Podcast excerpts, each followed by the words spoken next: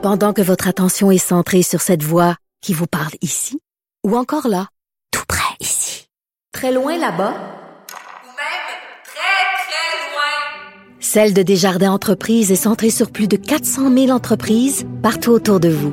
Depuis plus de 120 ans, nos équipes dédiées accompagnent les entrepreneurs d'ici à chaque étape pour qu'ils puissent rester centrés sur ce qui compte, la croissance de leur entreprise.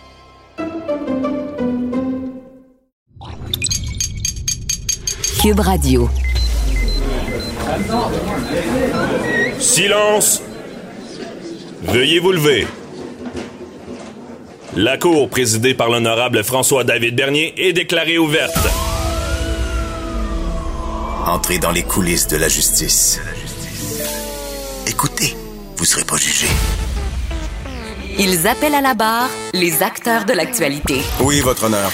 Avec François-David Bernier. Avec François-David Bernier. Avocat à la barre. Cube Radio. Bonjour, bienvenue à l'émission. Euh, je vous conseille de vous, de vous prendre un bon café euh, avec cette petite neige-là qui tombe et euh, on va vraiment euh, faire le tour de l'actualité aujourd'hui avec une saveur euh, judiciaire, l'actualité judiciaire. Aujourd'hui à l'émission, on va, on reçoit là, une journaliste là, de, la, de, la, BBC qui vient nous expliquer qu'est-ce qui se passe à Londres avec le, le confinement. Ensuite, euh, on revient sur des entrevues qui euh, nous, nous, nous, ont marqué cette année à l'émission. Euh, et bon, on sait avec ce qui se passe avec les écoles qui seront fermées jusqu'au 11 janvier, l'école à distance, bon, on l'a vécu un petit peu avant Noël. en ce moment, la plupart des gens ont leurs enfants. On essaie de travailler à travers ça. C'est pas toujours évident. Mais il y a Cathy Tétrault du Centre CyberAide qui vient nous expliquer les, les fameux écrans, le comportement à avoir lorsqu'on est avec les écrans et on, on est à l'école. Euh, certains, certains jeunes, des fois, sont problématiques. Et euh, il y a vraiment... Euh, sachez qu'il y a... en 1918, c'est déjà arrivé, un Noël comme on va vivre, confiné. Il y a une historienne qui va nous en parler. Euh, il y, a, une poursuite qui se dessine au théâtre du Rideau qui veut déposer un recours judiciaire contre le Conseil des arts. On reçoit Céline Marcotte et euh, on, en fin d'émission, il y a une action aussi d'entrepreneurs qui euh, veulent euh, intenter une poursuite contre le gouvernement. On voudra en savoir plus avec euh, Benoît Giroir.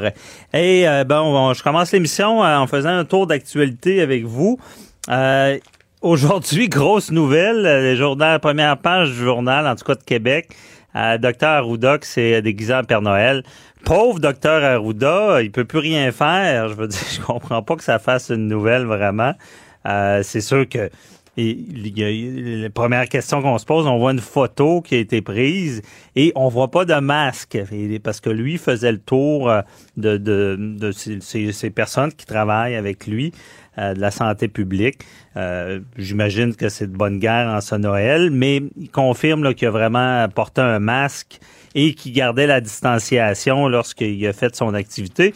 Moi, je vois trop, pas trop de problèmes avec ça, mais ça fait vraiment euh, réagir parce que cette visite-là pour distribuer des cadeaux.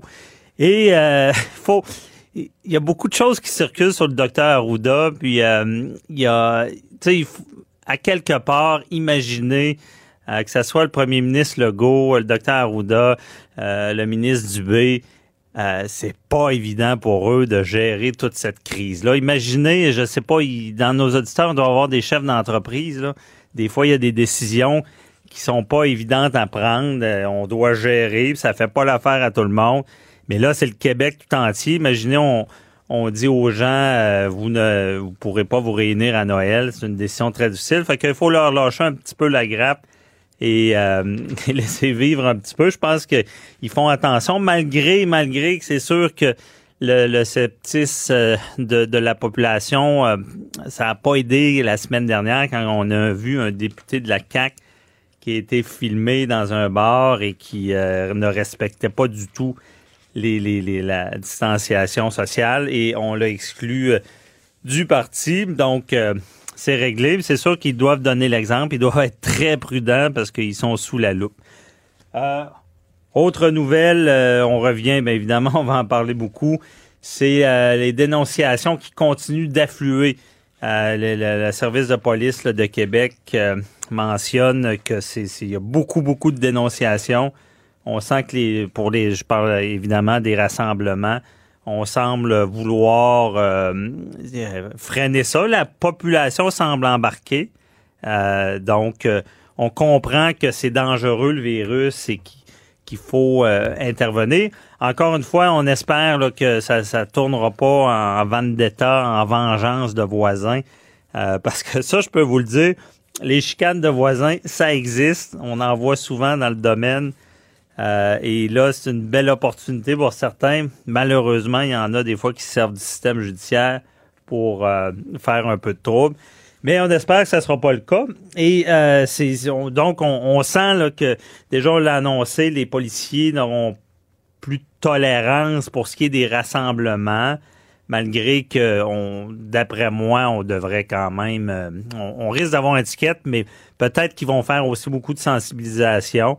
Et euh, il y, a, euh, y a un organisme qui euh, veut... euh, qui lance une, une genre de, de- d'aide en, ligne à la contestation de contravention. Et ça, euh, c'est, quand même particulier, mais c'est sûr que le timing est bon parce que on va vouloir... dans le fond, ce qu'on on offre, c'est en quelques clics, on peut s'informer, savoir comment contester les contraventions de COVID et parler à un avocat assez rapidement. Là, donc, euh, c'est, un bon principe. Mais honnêtement, ça va être difficile. Je veux dire, parler, euh, on parle beaucoup de, de cyber-justice, mais je peux vous le dire, la réalité, quand même, vous allez con- con- contester une contravention pour un rassemblement qui, en ce moment, est environ 1000 pièces plus les frais, 1536, quelque chose comme ça. Ça sera pas évident. Pensez pas que parce que c'est une contravention que la preuve est, est plus facile à faire que des plus grosses accusations. Il faut arriver préparé en cours. Il faut vraiment euh, démontrer. Puis ça, c'est particulier, c'est du pénal, c'est pas du criminel. Donc, c'est c'est pas la règle là, qui- qu'il faut qu'il prouve. Oui, il y a le hors de tout doute raisonnable, mais c'est des infractions qu'on appelle à responsabilité. Ben, il y en a deux. Là. Ben, il y a celle de mens rea, c'est que tu as une intention quand tu commets un crime, mais il y a, ceux aussi, euh, exemple, les, contraventions de stationnement, les, contraventions de, vitesse. Dans ce cas-là aussi, les contraventions euh, de COVID, c'est euh, des, infractions à responsabilité stricte ou à responsabilité absolue. À responsabilité absolue, là, c'est tu l'as fait ou tu l'as pas fait, puis tu peux pas te défendre. Donc, t'as pas de défense possible. Il, faut qu'il- la minute qui prouve que tu l'as fait, t'es coupable. Donc, exemple, t'as brûlé le stop, on a la preuve, t'es coupable. Quand même que t'avais pas l'intention de, de brûler le stop, ben, tu l'as brûlé, t'es coupable. C'est ça la, la, la, différence. La responsabilité absolue là, qui est vraiment sévère. Et tu as ceux de responsabilité stricte. C'est la une petite différence, c'est que responsabilité stricte, tu as quand même, euh, tu peux, tu le fais, tu es, prêt à le faire. euh, et tu as quand même une défense. Il y a comme une présomption que tu le, que, que l'intention est là et tu peux renverser ça. D'habitude, c'est l'inverse. hein. C'est au ministère public à dire que tu avais l'intention. Mais là, présomption d'intention, tu peux renverser ça devant le tribunal en prouvant que tu avais une diligence. On donne, euh, par exemple, les fameux, euh, les fameuses bornes électroniques de, euh, de contravention qui, euh, vous savez, vous payez euh, votre borne avec votre téléphone ou à la machine, mais certains s'étaient trompés de borne de, stationnement. Et là, ils contestaient, ils disaient, ben, j'ai pas payé la bonne, j'ai mis le mauvais chiffre. Et pendant longtemps, on disait c'était des infractions à responsabilité absolue, tu le fais, t'as pas de défense, jusqu'à temps qu'un juge dise non, non, non, c'est une responsabilité stricte, dans le sens que oui, il y a une présomption, mais si tu prouves ta diligence, tu peux prouver que euh, tu as payé le mauvais. Bon, il y en a qui ont été acquittés comme ça.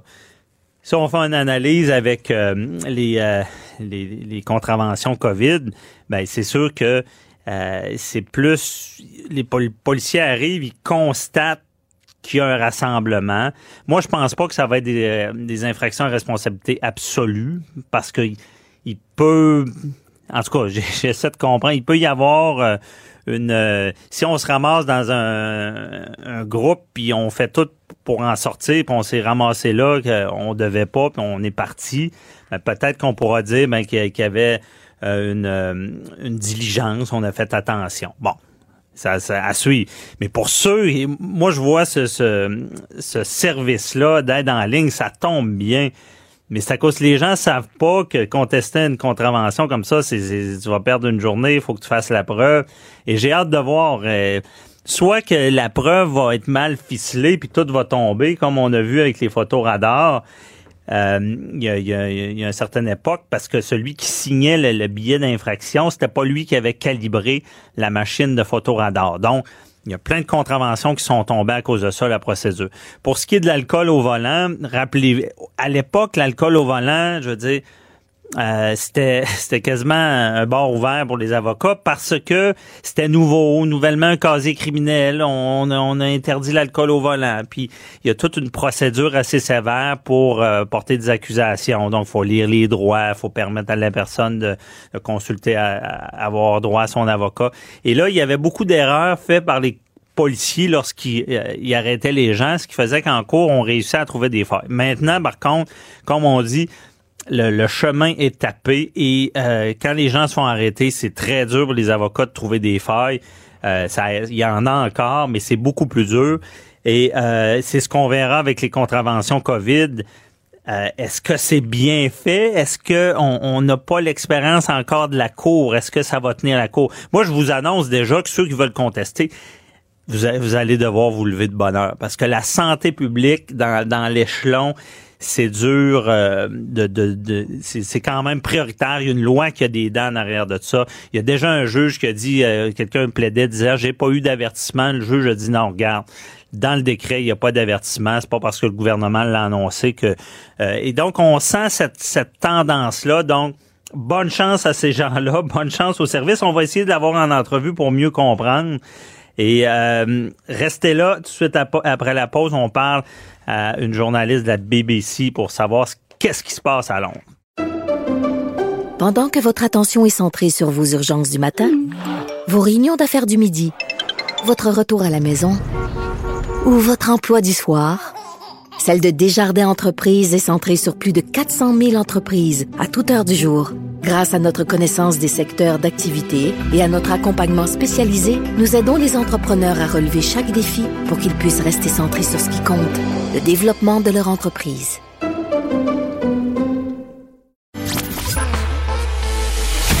Préparez vos questions. Cube Radio vous offre les services juridiques d'avocats sans frais d'honoraires. Appelez ou textez. 187 Cube Radio. Cube Radio. 1877 827 2346. L'apparition d'une nouvelle souche euh, de la COVID-19 euh, au, au Royaume-Uni, en Angleterre, euh, à Londres, on a découvert là, que la, la, la souche là, aurait muté et qu'il y aurait euh, la contagion serait beaucoup plus facile ce qui a amené Londres euh, à, confi euh, à confiner, là, c'est le reconfinement, imaginez, de 16 millions de Britanniques. Et on voulait savoir comment ça se passe euh, et on en parle avec Monsieur Lamine Nouridine Kobo. Bonjour. Bonjour.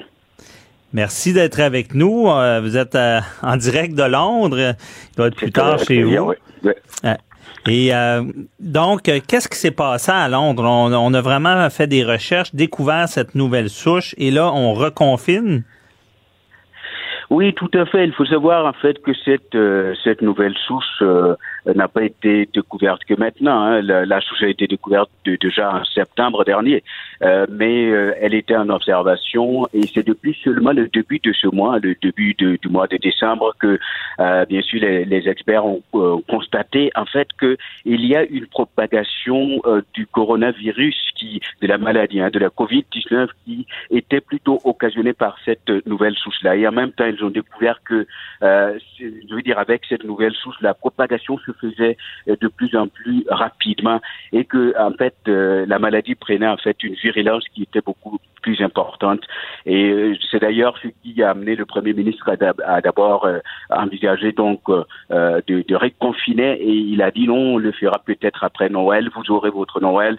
Et sur conseil, bien sûr, des, de conseillers scientifiques, il a fini par sortir dimanche pour dire qu'il n'y aura pas de Noël pour les Londoniens et pour la grande partie de, du sud-est de, de l'Angleterre. Et on est en confinement ici à Londres et le sud de l'Angleterre, sud-est de l'Angleterre également est en confinement.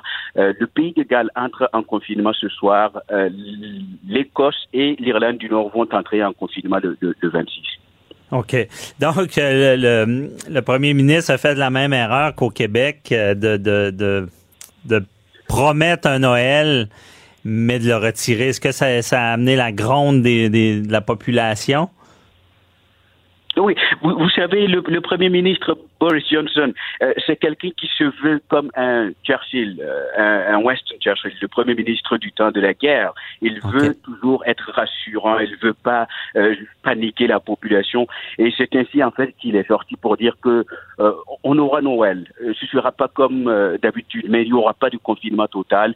Et je pense que, si vous voulez, il y a plus ou moins une confrontation de points de vue entre scientifiques et, politiciens, et c'est finalement l'avis des, des scientifiques qui, qui, a prévalu, et donc le Premier ministre était obligé d'annoncer le confinement. Mais il faut s'y aller en fait que cette fois-ci, les rues de Londres ne sont pas aussi vides que euh, lors du premier confinement. Il y a beaucoup de trafic, euh, beaucoup de circulation euh, à Londres, dans le centre de Londres. Bien entendu, pour le transport public, c'est toute une autre chose.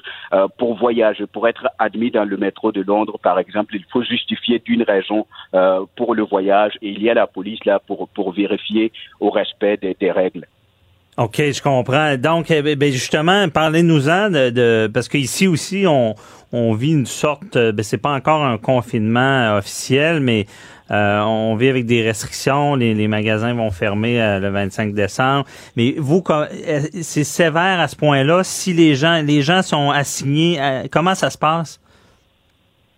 Euh, oui, vous, savez, ce qui va se passer, c'est que Noël devra se célébrer euh, dans, dans, dans, dans, un confinement strict en famille. Donc, c'est-à-dire que les foyers peuvent célébrer Noël à l'intérieur, les membres de famille peuvent se retrouver, euh, mais pas question de voyager, de quitter par exemple Londres pour Manchester, quitter Londres pour Leeds ou euh, pour d'autres parties de, de l'Angleterre. Tout se fait désormais en famille. Par exemple, à la BBC ici, hein, la, British Broadcasting Corporation, on a, réduit euh, les émissions et donc ce sont les émissions essentielles qui sont diffusées euh, nous, pour venir au travail, on nous amène désormais des, taxis pour éviter les transports euh, publics. Donc, il y a des restrictions comme ça. Le quotidien n'est pas le même, euh, mais la vie ne s'est pas totalement arrêtée et je pense que les autorités veillent à ce que la vie ne s'arrête pas du tout.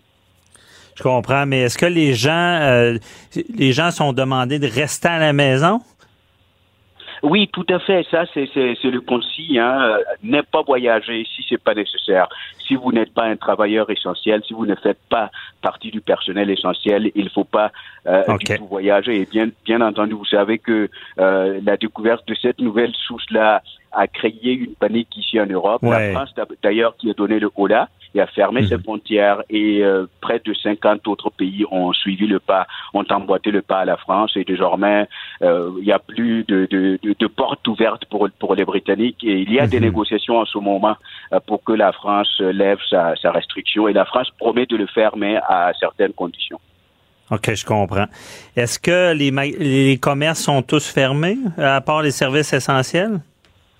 Tout est fermé ici à Londres. Les pharmacies sont ouvertes. Euh, euh, voilà, on peut également aller dans euh, quelques supermarchés, mais on fait la file indienne à l'arrivée avec, disons, un espacement d'au moins deux mètres. Mhm. Disons, le Royal Mail, c'est-à-dire le post office est ouvert parce que c'est nécessaire de faire circuler éventuellement les colis de Noël. voilà, la BBC elle est ouverte. Donc les services essentiels euh, restent ouverts, mais les magasins euh, éventuellement de luxe sont, sont fermés au centre de Londres. OK. Quel genre de vérification la police fait? Vous me disiez que, bon, on veut prendre le, même, le métro, on, on, se fait poser la question où vous allez? Est-ce que lorsqu'on sort dans la rue, on, on se fait vérifier? Est-ce qu'il y a des barrages routiers pour vérifier qu'on ne quitte pas euh, notre région ou euh, notre ville? Non, non, la, la police n'a pas à faire ce, ce travail puisque l'anglais, le britannique, de façon générale, est très poli. Euh, on râle quand il y a une décision qu'on n'aime pas, mais on râle pas longtemps, comme chez le voisin français où en fait ça peut durer pendant des mois. Le, le Britannique, très flegmard euh, face à une situation, peut vraiment, euh, je veux dire, pencher, mais passe très vite là-dessus. Donc, euh, il faut dire que la police n'a pas à contrôler les gens pour veiller à ce que les, les, normes soient respectées. Les gens respectent les normes ici, mais néanmoins, ce, il y a des policiers de, de, de, de London Transport Police la police mmh. du transport de Londres, qui est positionnée à, aux différentes entrées du, du métro pour éventuellement intervenir s'il y a besoin. Mais de façon générale, euh, je pense que le public est discipliné ici. Ben, c'est intéressant à entendre. Euh, vous savez qu'ici, euh, on, on, a eu des appels euh, de, de, nos dirigeants, dont la mairesse de Montréal, à, à dénoncer euh, lorsque les gens voient des rassemblements comment les autorités à Londres euh, réagissent? Là, je comprends que les, les Anglais collaborent, c'est une bonne nouvelle, mais est-ce qu'on appréhende quand même des rassemblements pour Noël et est-ce qu'on demande aux gens de dénoncer euh, leurs voisins? Euh, où il n'y a pas d'appel de ce genre. Surtout, on multiplie des, des, des, des appels euh, justement à une prise de conscience de la situation. Euh, le ministre de la Santé qui est un peu partout hein, sur les plateaux de télévision en train de prier les Britanniques à comprendre que euh, l'heure est grave, qu'il faudra se comporter, même si vous n'avez pas été testé positif, de se comporter comme si on a le coronavirus. Euh, de cette façon, euh, on amoindrit éventuellement les risques de transférer, de, de, en fait, de propager la maladie. Comportez-vous comme si vous l'avez, euh, comme ça, euh, vous allez prendre les précautions nécessaires pour euh, transmettre le, le virus. C'est ce genre de message de sensibilisation, un appel plutôt au, à, à, la raison, à la conscience du Britannique, euh, plutôt que vraiment, je veux dire, le régalien. Je comprends. Et euh, j'insiste encore, mais est-ce qu'il y a, il y a des, des, des, contraventions qui sont, sont mises en place? Est-ce qu'il doit quand même avoir quelques récalcitrants? Oh, oui, euh, éventuellement, si vous si vous enfreignez euh, à la loi et pour euh, les personnalités, ça peut conduire à des scandales. on a mm -hmm. vu un, un, ancien conseiller du, du euh, de 10 Downing Street, de Dominic, euh, qui avait enfreint justement aux, aux règles du, du, confinement. Ça avait conduit en fait à, à, à un mini scandale où les, mm -hmm. le public a, a, dénoncé justement le gouvernement, dénonçait le, le gouvernement, disant que vous vous prenez des décisions pour le petit peuple, mais vous ne les suivez pas. Donc, ouais. quand en fait ça vient du plus haut niveau, ça crée ce scandale-là. Euh, mais de façon générale, on, on, on, risque de se faire verbaliser par la police, d'être arrêté par la police, et là, on va passer une, une nuit ou une soirée euh, au commissariat police station. Mais ce n'est pas plus parce que, euh, en fait, c'est un pays où, euh, je veux dire, on ne pénalise pas facilement, je veux dire, certaines, certains actes que l'on on trouve pas souhaitables. Okay. il y a ça. Il n'y a pas de prison certainement pour, pour toute contravention aux règles du confinement. Mais on peut. Mais quand vous dites quelqu'un peut être arrêté et passer la nuit au, au poste, qu'est-ce qui qu'est-ce qui fait s'il est arrêté comme ça, c'est qu'il respecte pas la règle ou? C'est ça, c'est ça, c'est ça. OK. Mais euh, parce que donc on vous vous êtes pas averti qu'il y a des contraventions salées qui sont données là si les gens respectent pas parce que nous ici c'est comme ça ici là c'est 1000 dollars si vous faites prendre euh, et plus les frais 1500 dollars euh, donc on avertit les gens qu'il y a des contraventions pour euh, un peu mettre des sanctions si les gens ne respectent pas les règles sanitaires. Euh, il y a, euh, je ne suis pas en fait au courant. Peut-être qu'il y a ces détails-là, Mhm. ces, ces- ces- ces mesures en place, mais je ne suis pas au courant de cela. Mais euh, je sais que la police peut intervenir pour faire respecter la loi, pour disperser un rassemblement s'il s'il y a s'il y a lieu de, euh, de de le faire. Mais au-delà, je n'ai pas connaissance de, de, de mesures, notamment de, de si vous voulez, d'amendes en place. Mhm. Ben, c'est intéressant. On va prendre exemple sur les Anglais parce que euh, vous seriez au fait, d'après moi, parce que nous ici, c'est très, très euh, diffusé. On a cette information-là est, est- connue de tous parce qu'on en parle beaucoup. Euh, donc, euh, bon exemple à suivre euh, pour ceux qui disent qu'ici. euh, euh, on- parce qu'il y a beaucoup de contestataires de notre côté. Et euh, tout à l'heure, vous disiez, bon, les gens vivent encore c'est moins pire que la première fois. Dans- il y a plus de gens dans les rues. Euh, comment qu'on explique ça?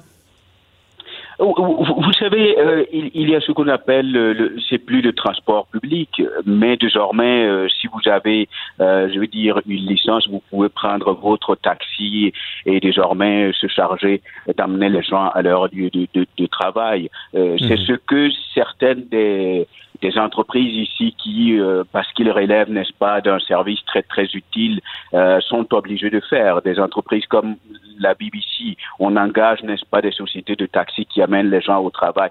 Donc, il, il se fait alors qu'il y a beaucoup de gens euh, en, en circulation, puisqu'il y a moins de gens qui empruntent le métro. Euh, je veux dire, dans le métro, c'est de toute façon très confiné. Euh, le risque, n'est-ce pas, d'attraper le virus ou de le passer est beaucoup plus élevé euh, quand on est dans le trou, en fait, dans le métro. Euh, Mhm. Mais, euh, je veux dire, dans, dans, en circulation, en pleine rue, il, y a, il y a moins ce risque-là. Mais il faut Je dire quand même qu'il y a des mesures des mesures qui sont renforcées, hein, même à l'intérieur, n'est-ce pas, des, des, véhicules de, de particuliers. Euh, il faut forcément porter le masque et il y a des sortes de barrières en fait qui euh, séparent le, le chauffeur de, de son Mhm. passager et on n'est pas plus de deux en fait à l'intérieur d'un même euh, euh, véhicule. Et il y a les mesures officielles hein, édictées par le gouvernement, mais les Britanniques ici ont vu qu'il y a eu beaucoup de tâtonnements dans la gestion euh, de, de- du coronavirus par le gouvernement depuis le début. Mhm. Que chacun aujourd'hui pense qu'il est de la- sa responsabilité individuelle de, de prendre les mesures nécessaires pour se, se C'est une protéger. bonne nouvelle. Il y a, il y a, il y a Eh. ça aussi. OK. Euh, rapidement, est-ce que vos, vos, euh, les hôpitaux, c'est quoi la situation? Est-ce que c'est ça va bien? Oui, ça va, personnellement, ça va. Euh, on, on essaie de respecter les, les- les mesures barrières. Euh, on porte le masque, on se lave. Mais il n'y a pas Euh, d'un achalandage. euh, Vous êtes pas le, le système n'est pas sous pression là, dans les hôpitaux. là. Euh, oui, oui. Je, je pense d'ailleurs que c'est la pression dans les hôpitaux qui a amené le, le gouvernement à, à, à d'ailleurs euh, décréter ce, ce confinement, notamment à Londres, la, la région de Londres. Euh, on a réparti, si vous voulez, le, le pays en quatre catégories. Euh, ce qu'ils appellent le système de tiers. Euh, tier Mhm. 1, tier 4, tier 3. Donc catégorie euh, 1, 2, 3 jusqu'à 4. Donc les parties euh, du pays où le risque de d'attraper le virus est très très élevé, euh, ces parties-là sont catégorisées dans le tier 4, donc catégorie 4, et Londres se trouve dans cette catégorie-là. Et c'est à Londres en fait qu'il y a euh, cette source en, en- circulation en ce moment. Bon, très ben, c'est c'est- c'est intéressant de savoir comment ça se passe ai- ailleurs. Merci beaucoup, euh, la mine Nourdine Kobo, euh, de nous avoir éclairé, puis euh, bonne continuation avec ce combat contre le coronavirus. Voilà, Bonne journée, émission bye-bye. à vous. Bye bye, bye bye. Au retour, on, on écoute une entrevue marquante de l'année. Là, on parle des écrans avec Cathy Tétrault. Restez là. Avocat à la barre. Avec François-David Bernier. Des avocats qui jugent l'actualité tous les matins. La classe à distance, l'école à distance. On sait bon que, des niveaux de secondaire euh, vont à l'école une journée sur deux. L'école, on le sait, c'est- obligatoire euh, jusqu'à un certain âge. euh, Et bon, la pandémie vient changer des choses. Mais là, on se rend compte qu'il y a plus de discipline à faire à l'écran qu'en classe, selon les directions d'école. Euh, Il y a des ados euh, qui vapotent, qui s'intimident, qui, qui jouent euh, aux jeux vidéo en même temps, qui, qui, sont dérangés. Puis ça, je, je, je, leur, je sais pas. comme on dit, le même en affaires, c'est même c'est comme ça. Quand tu as quelqu'un en face de toi, ben, c'est plus facile de passer le message, même faire de la discipline. Donc, je peux comprendre l'enjeu que, que c'est d'enseigner sur des écrans et euh, l'indiscipline qu'il peut y avoir. Et on en parle avec Cathy Tétrault du Centre CyberAide. Bonjour, qui est avec nous. Salut, Cathy. Bonjour. Euh, donc, tout qu'un, toi, dois être inondé de, de, de, questions dans ce domaine-là. Puis que faire avec nos jeunes euh, et les écrans? comment tu vois ça, cette là Bien, tu sais, inondé, c'est plus le, le taux de demande de services là, de d'aller donner des ateliers, des conférences, euh, des formations aux intervenants, là, ça, ça a augmenté. Mm-hmm. Ça, les demandes ont augmenté. C'est toujours en lien à ce qui ce qu'on me ramène, c'est ah, le, premier confinement, par exemple, c'était vraiment toujours, toujours à la maison. Euh, créer des mauvaises habitudes, euh, autant pour la santé que pour le civisme. Et là, ben, c'est sûr qu'on me raconte des choses qui sont arrivées. Puis ça tourne toujours autour du manque de civisme ou de conscience sociale, de respect en, lien avec l'enseignant, l'enseignante. C'est donc euh, il y a un laisser aller, puis pas, pas chez tous les élèves, mm-hmm. mais même s'il y en a un dans une classe qui fait ça en ligne, ben, ça perturbe l'enseignement. À l'école, on, peut dire euh, OK, va te reposer l'autre bord, ça reviendra quand ça ira mieux. Mais à, l'écran, là, euh, c'est plus difficile. Si on lui dit de fermer, on n'est pas sûr qu'il va revenir. C'est donc, euh, Mhm. moi-même, j'enseigne en ce moment aussi en ligne. Mais moi, j'enseigne avec des Des- des, euh, Des plus vieux. des plus vieux, là, c'est ça. Mais au secondaire, là, chapeau, chapeau l'enseignant, là. euh, mais, mais encore une fois, ce sont pas tous les élèves, là, ce sont pas tous les enseignants qui ont de la difficulté non plus. Ouais. Mais euh, j'admire le monsieur, euh, le directeur, monsieur Drouin, là, qui, qui a dit haut et fort ce que plusieurs personnes disent euh, tout bas, là. Non, je comprends que on, on doit dénon le dire, en parler, mais euh, je, je veux dire, comment ça se passe? Les, les élèves, c'est- c'est-tu qu'il n'y a pas assez de discipline ou sont, sont comme à la maison, euh, sont dans leur logis, donc ils se sentent pas euh, en public, peut-être? Bien, oui, tu sais, on en parlait déjà là dans des cas de, par exemple, on va nommer, je sais pas, mon la cyber-intimidation, puis on, on disait souvent un des critères, c'est que la personne se sent vraiment plus forte derrière un écran. Hein? Mhm. Donc, tu sais, ça peut être une façon, l'écran peut apporter ça, mais je pense qu'il y a plein d'autres critères qu'il faut observer, là. Justement, quand ils sont à la maison, il n'y a pas de défoulement comme quand ils sont à l'école. Euh, pour ceux qui ont besoin de, de tu sais, à l'école, on pratique des sports. À l'école, il y a un encadrement constant de discipline entre les cours même. À l'école, ils ont, ils ont des cours d'éducation physique. Euh, on est tous ensemble dans un même local, il y a une discipline, là, tu sais, il y a un encadrement, même juste avec le local. OK. Euh, et là, bien, il y a un code de vie pareil. Hein. Les écoles tout de suite se sont adaptées puis ont fait un code de vie en ligne. Euh, tu dois, par exemple, euh, pas m'écouter coucher. euh, tu dois t'habiller comme si tu allais à l'école. euh, ne dois pas manger. Mais mais il y en a qui vont aller au-delà de ça. Pareil, il y en a qui écouteront pas les règles. Dans le fond, leur écoute, est- leur non-écoute est plus facile en ligne qu'à l'école. Ben oui, parce qu'on voit des cas comme le jeune qui est dans son bain, il est à l'école, il prend son Ben oui, bain. ben, moi aussi, je ça, c'est baveux. drôle, mais Ouais. Oui, c'est ça. À quelque part, je me dis, comment, qu'est- qu'est-ce qu'on veut passer comme message? Parce qu'on veut, encore une fois, il y, a, il y a des jeunes qui font ça pour attirer l'attention, mais c'est toute la classe qui le sait. C'est toute la classe qui entend l'eau du bain, ou, même si sa, sa caméra est fermée. Mhm. Puis, ce que ça, ce que ça donne aussi, euh, quand la caméra est fermée, est-ce que euh, l'étudiant, l'élève est là? Tu sais, d'enseigner à des caméras fermées, Ben, ils peuvent fermer leur, leur- leur caméra, mais ça, je Ben, qu'on je sais pas trop le, le, Ben, le processus, euh, comment ça fonctionne à, à l'école à distance, mais euh, Bien, c'est dans mon cas, là, parce que je sais pas, euh, tu sais, dans toutes les écoles, mais dans mon cas, moi, je demande à ce que la caméra soit ouverte, parce que sinon, je vais mettre une absence. Une absence. Et donc, moi, j'ai besoin de voir que l'élève est assis, qui suit mon cours, qui prend des notes. On, on prend le temps de s'asseoir, on prend le temps d'enseigner, et de l'autre côté aussi, c'est la même chose. Mhm. Euh, mais je sais pas, puis je me demandais, là, j'ai une question à vous poser. Ouais. là, je parle à. Maître Bernier, à l'avocat. Euh, est-ce qu'on est en droit? Est-ce qu'on peut obliger les, euh, les élèves ou les étudiants, est-ce qu'on peut les obliger à ouvrir leur caméra? Hey, c'est une bonne question, ça. C'est une bonne question. Puis en réfléchissant à voix haute, j'ai- j'aime l'approche de dire euh, je ne t'oblige pas, mais si tu ne l'ouvres pas, je, je vais te noter une absence. Je pense que ça, c'est légal. De dire tu es obligé de l'ouvrir, euh, ben, ça revient quasiment au même ce que je dis, parce qu'une absence veut dire des conséquences par la suite.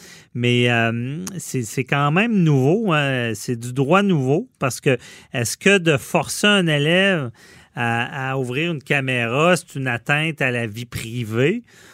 Moi, je, je ne crois pas, parce qu'il est dans le cadre de l'enseignement.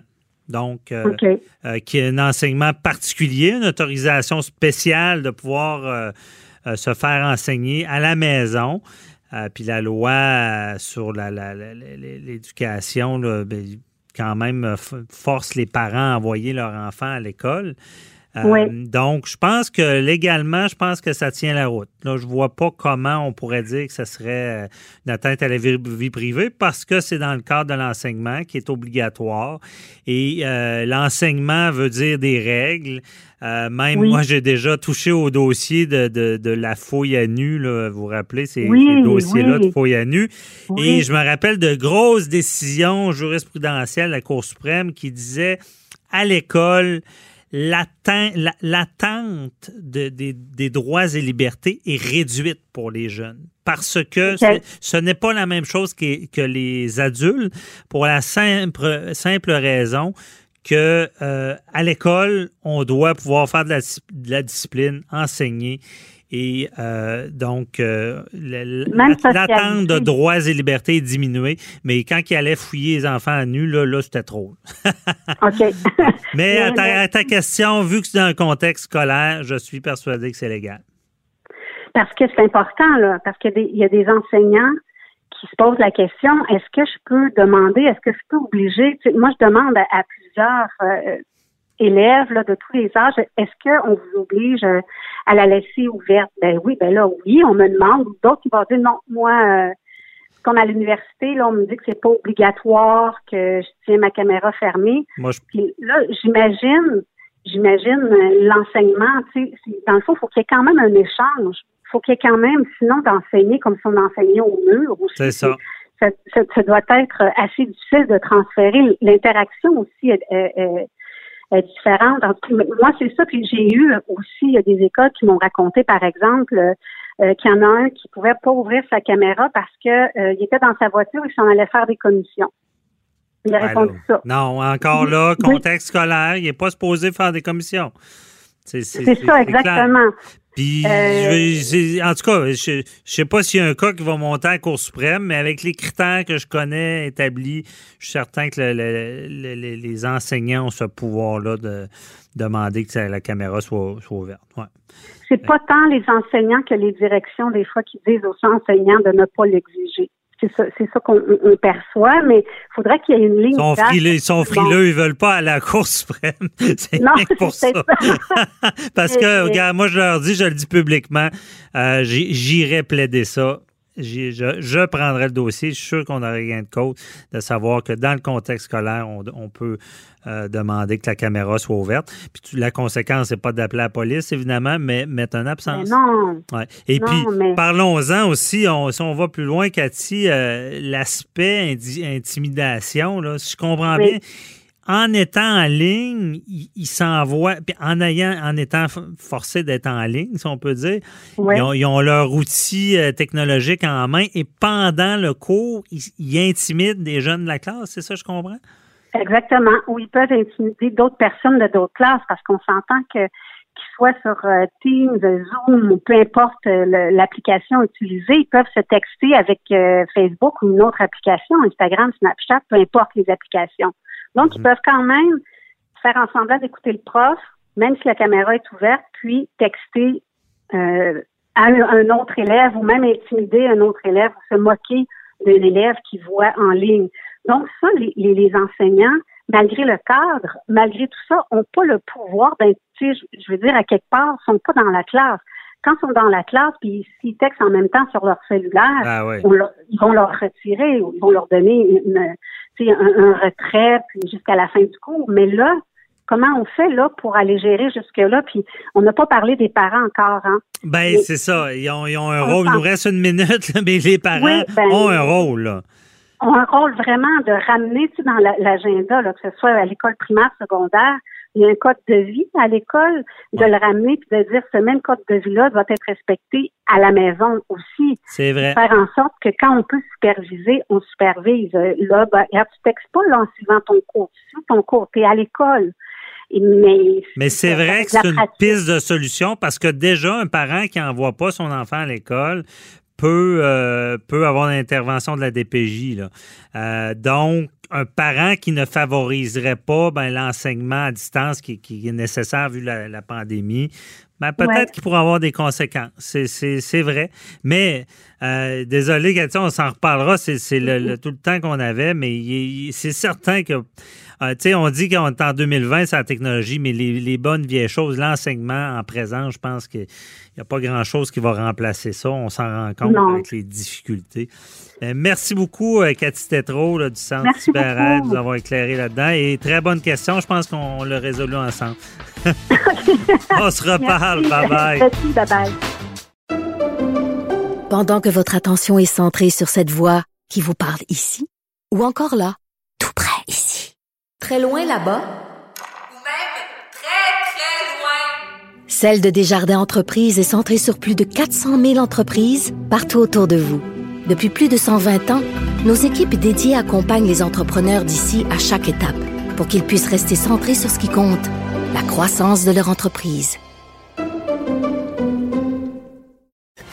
Avo- Avocat à la barre. Alors je procède à la lecture du verdict. Avec François-David Bernier.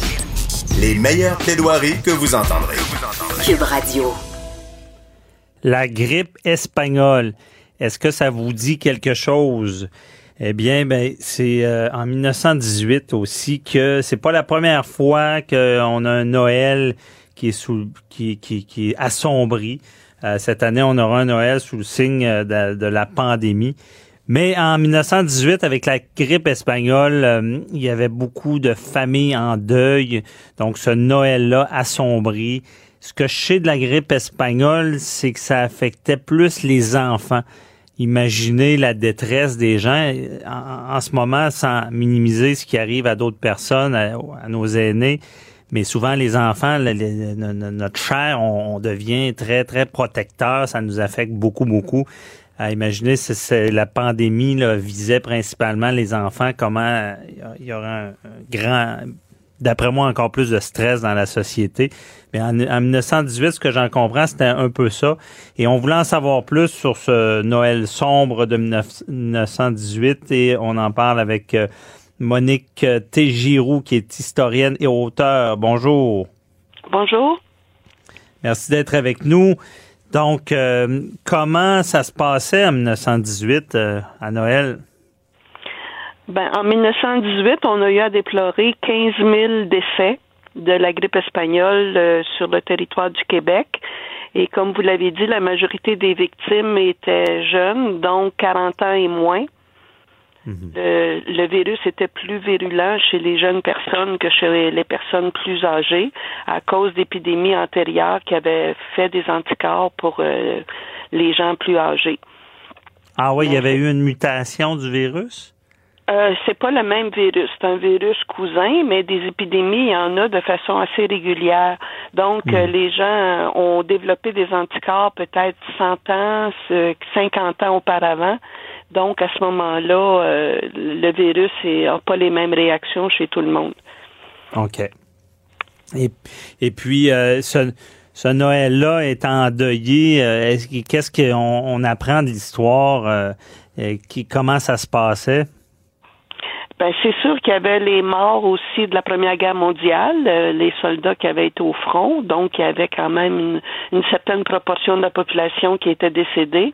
C'était la fin de la guerre, la Première Guerre mondiale, et à ça on ajoute les morts euh, de la grippe espagnole, donc ça faisait un climat très morose, très endeuillé. Et à l'époque, euh, le deuil c'était très strict. C'est-à-dire que ça, pour des parents, pour des enfants, ça durait un an. C'était totalement habillé en noir, pas de musique, euh, pas de repas, pas de visite. C'était vraiment très austère, là, les conditions du deuil à l'époque. OK, donc pas de, pas de célébration à cause du deuil. Là, c'était pas comme maintenant un confinement que les gens pou- pouvaient pas se rassembler, mais c'est vraiment par, par ce deuil-là qui était respecté. Les gens euh, fêtaient pas là.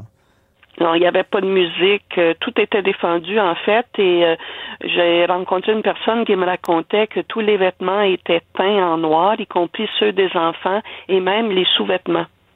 Ah oui. Ah, c'est vraiment un deuil euh, de, en noir.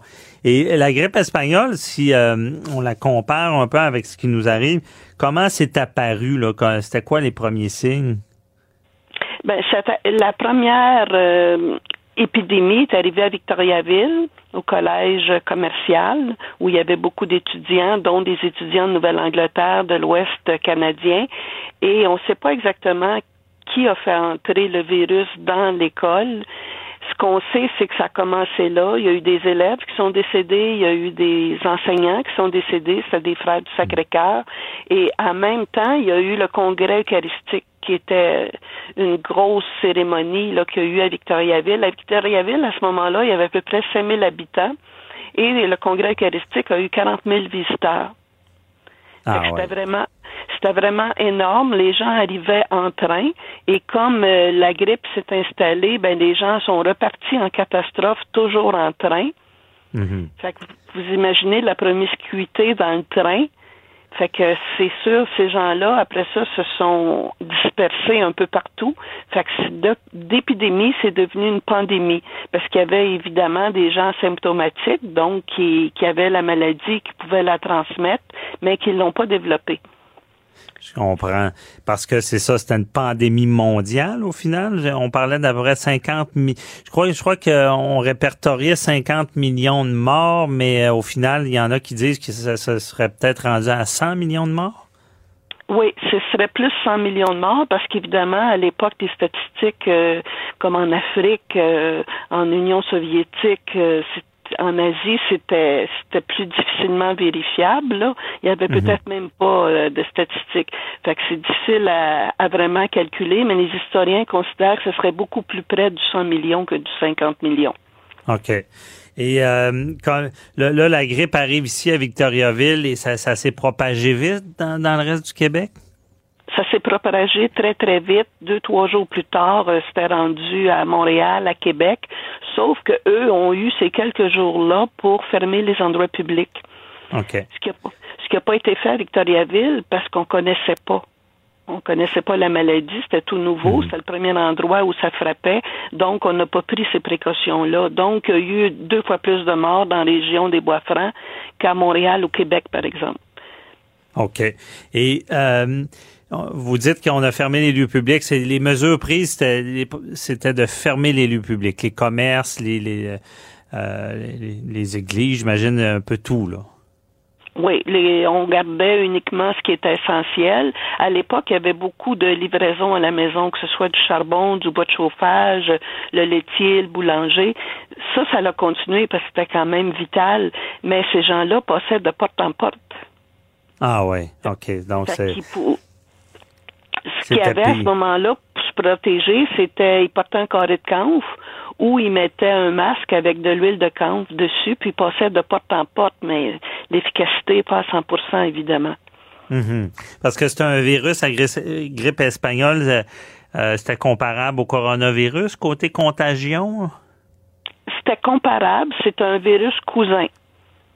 Puis la différence en- entre un virus et un microbe, c'est que le virus envahit tout, le- tout le corps, alors qu'un microbe peut être comme une entité dans le corps et peut être tué par des antibiotiques, alors Mhm. que le virus ne peut pas être tué par un antibiotique.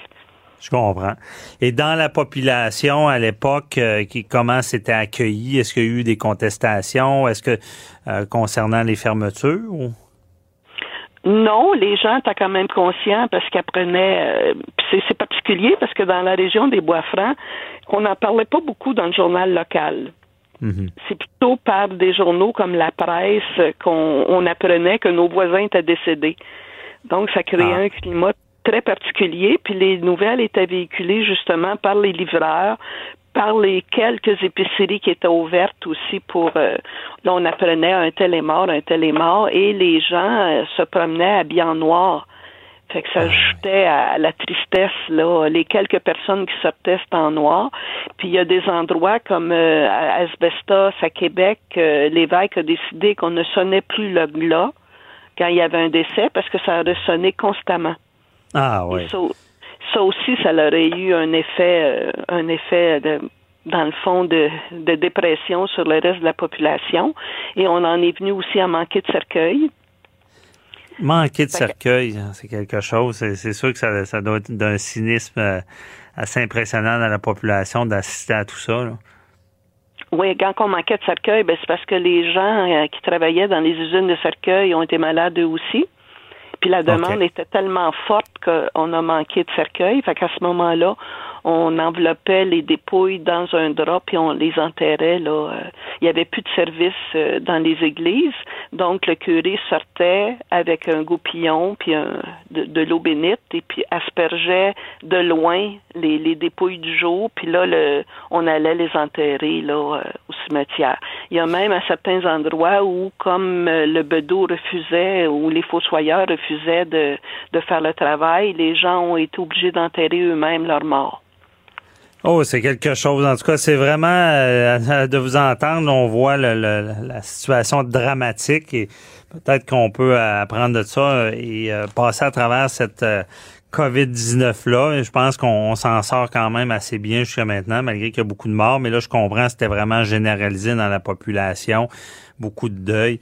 Merci beaucoup, euh, Monique euh, Giroux, qui est historienne, de nous avoir parlé, euh, fait ce comparable-là. Bonne journée. Merci, ça m'a fait plaisir. Bye bye. Au revoir. Restez là. On, au retour, on parle avec euh, Céline Marcotte du théâtre du Rideau Vert. Pendant que votre attention est centrée sur vos urgences du matin, vos réunions d'affaires du midi, votre retour à la maison ou votre emploi du soir, celle de Desjardins Entreprises est centrée sur plus de 400 000 entreprises à toute heure du jour. Grâce à notre connaissance des secteurs d'activité et à notre accompagnement spécialisé, nous aidons les entrepreneurs à relever chaque défi pour qu'ils puissent rester centrés sur ce qui compte, le développement de leur entreprise. Avo- Avocat à la barre. Avec François-David Bernier. Des avocats qui jugent l'actualité tous les matins. Le théâtre du Rideau Vert dépose un recours en contrôle judiciaire contre le Conseil des arts du Canada. Donc, on veut en savoir plus sur ce, ce contrôle judiciaire et on en parle avec euh, Céline Marcotte, directrice générale du théâtre du Rideau Vert. Bonjour. Bonjour, M. Bernier. Bonjour. Merci d'être avec nous. On veut comprendre un peu plus que qu'est-ce qui se passe et euh, c'est quoi la nature du, du- du litige que vous vivez avec le Conseil des arts? En fait, la nature du litige est qu'on euh, qu'il y a deux modes de, de pondération euh, dans, à l'intérieur d'un même programme, soit pour ceux qui sont déjà à l'intérieur du programme ou pour les nouveaux venus au programme. Donc, euh, il y a une pondération plus exigeante pour les nouveaux venus. Et euh, on considère que c'est que c'est discriminatoire. Et une aberration ultime, c'est que le théâtre du Rideau Vert est considéré comme un nouveau venu alors qu'il existe depuis plus de 70 ans et qu'il a déjà Ok. bénéficié de subventions du Conseil des arts euh, du Canada pendant euh, plusieurs années. Donc, euh, c'est particulier, effectivement. Parce Et- que le- là, le recours, bien sûr, concerne euh, tout le monde, pas juste le rideau vert, parce que la grille de pondération, euh, bien sûr, s'applique à tous ceux qui, euh, qui déposent une demande. Fait que, Mhm. euh, le rideau vert a décidé. Avant d'aller plus loin, on va expliquer à nos auditeurs euh, le Conseil des arts, qu'est-ce qu'il fait exactement? Avec les, les institutions comme le Rideau Vert. C'est des, subventions qui sont données pour des programmes, c'est un peu ça? C'est-à-dire qu'il y a, des, y, a, programmes pour lesquels on applique pour avoir une subvention. Donc, tous les théâtres à Montréal, tous les grands théâtres à Montréal bénéficient d'aide du Conseil des arts du Canada. Euh, donc, c'est des programmes qui existent, là, qui sont euh, pour accorder une aide euh, aux activités des différents théâtres là, à chaque année. C'est des aides euh, annuelles et c'est ce à quoi le Rideau Vert n'a plus accès depuis quelques années. OK, donc euh, n'a plus accès. Et c'est ça, parce que le Conseil des arts, moi, ce que j'ai déjà traité un peu avec eux dans les, des dossiers artistiques, et euh, déjà, euh, souvent, ils ont des enveloppes budgétaires annuelles, et des fois, il y a des demandes qui sont faites à la fin de l'année, puis il y a déjà plus d'argent, puis ils nous laissent faire la demande quand même. Je ne sais pas si c'est encore le cas. Est-ce que le, les budgets sont... Vous êtes au courant exactement des budgets alloués? Non, j'avoue que ce, ce, ce détail-là, euh, je le je, le- je, le- je le connais pas.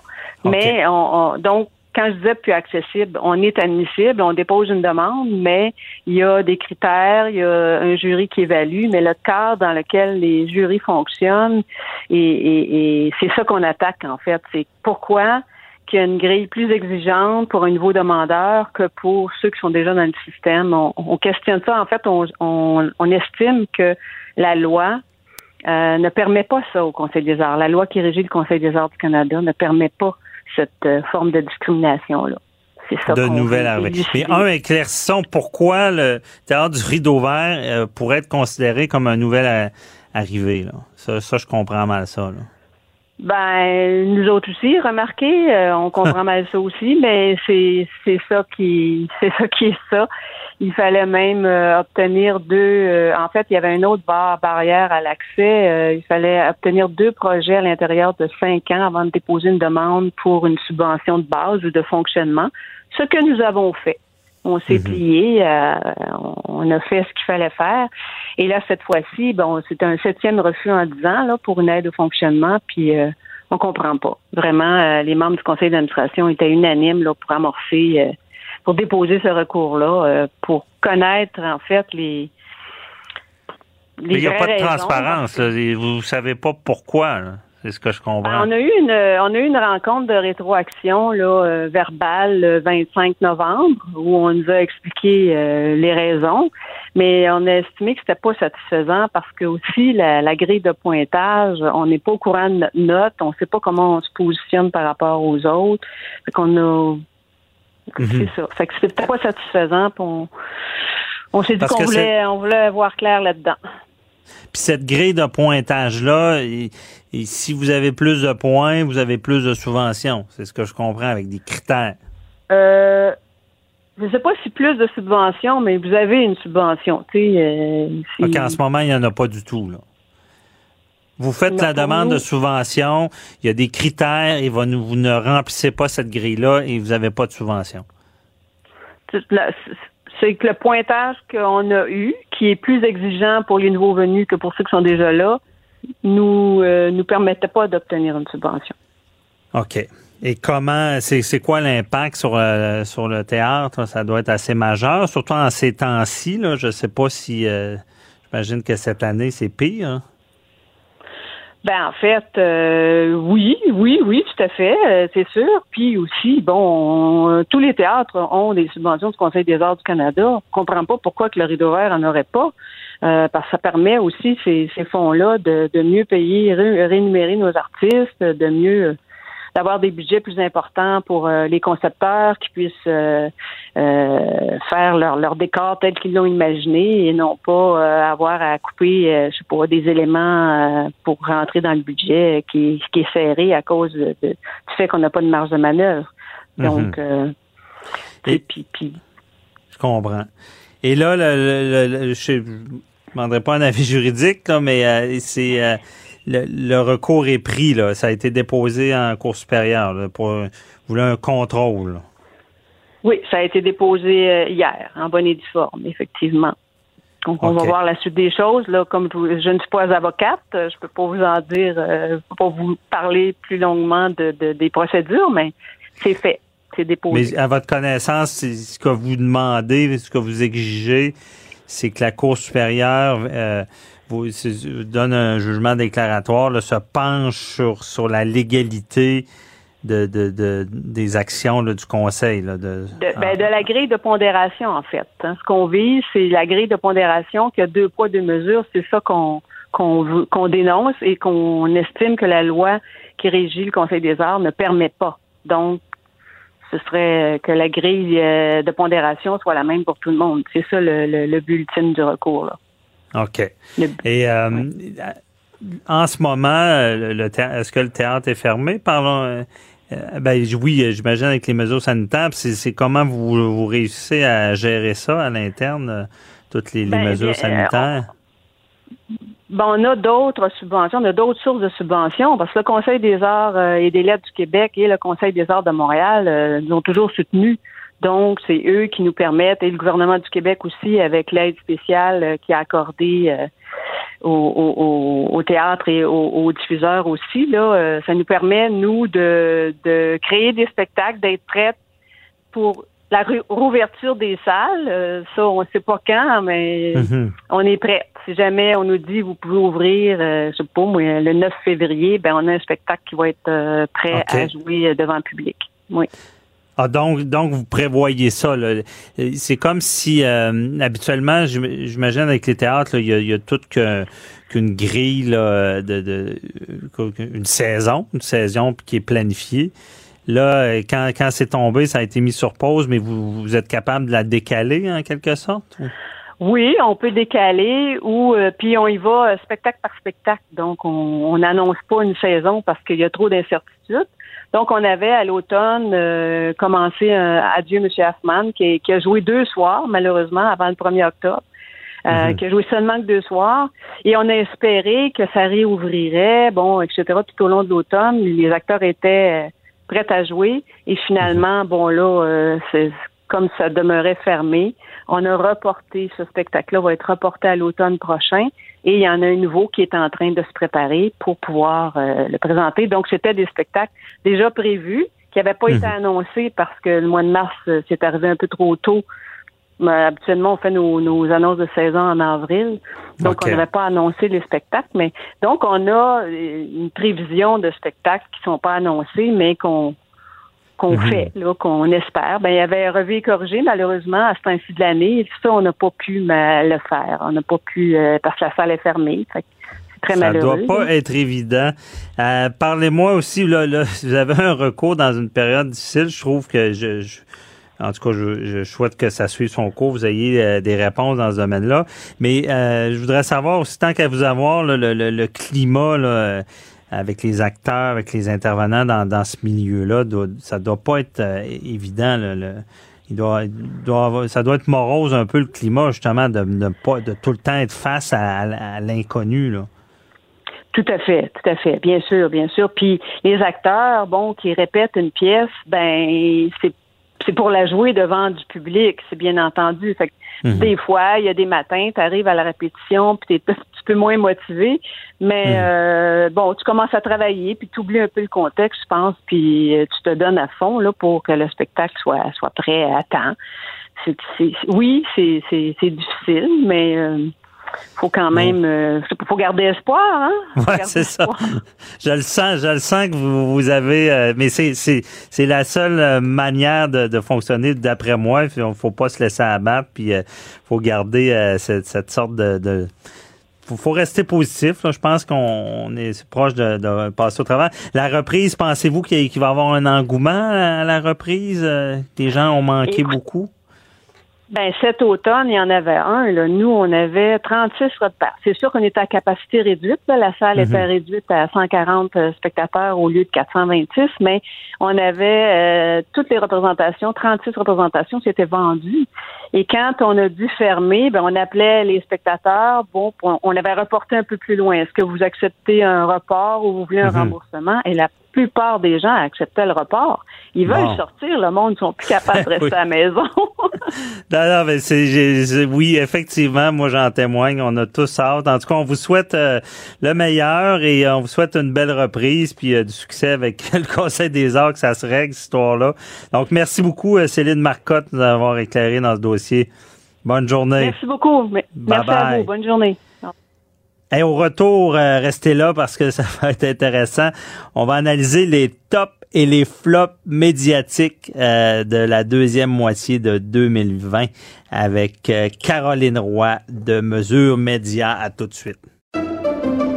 Pendant que votre attention est centrée sur cette voix qui vous parle ici ou encore là, tout près ici, très loin là-bas, Ou même très, très loin. Celle de Desjardins Entreprises est centrée sur plus de 400 000 entreprises partout autour de vous.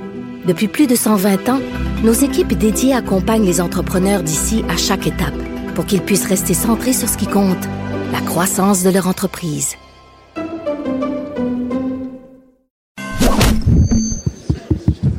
Déclarez-vous solennellement de dire la vérité, toute la vérité et juste la vérité. Avocat à la barre. Avec François-David Bernier. Êtes-vous capable de me dire les tops et les flops médiatiques euh, de 2020? Euh, beaucoup, euh, il s'est passé beaucoup dans les médias, bon, que ce soit des, euh, des, des, des, procès médiatisés ou tout ce qui s'est passé avec les mesures sanitaires.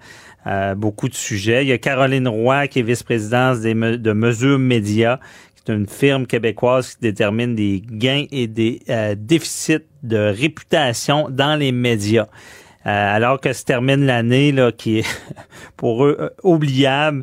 Euh, Il y, a, il y a Mesure Média, le récidive avec les tops et les flops.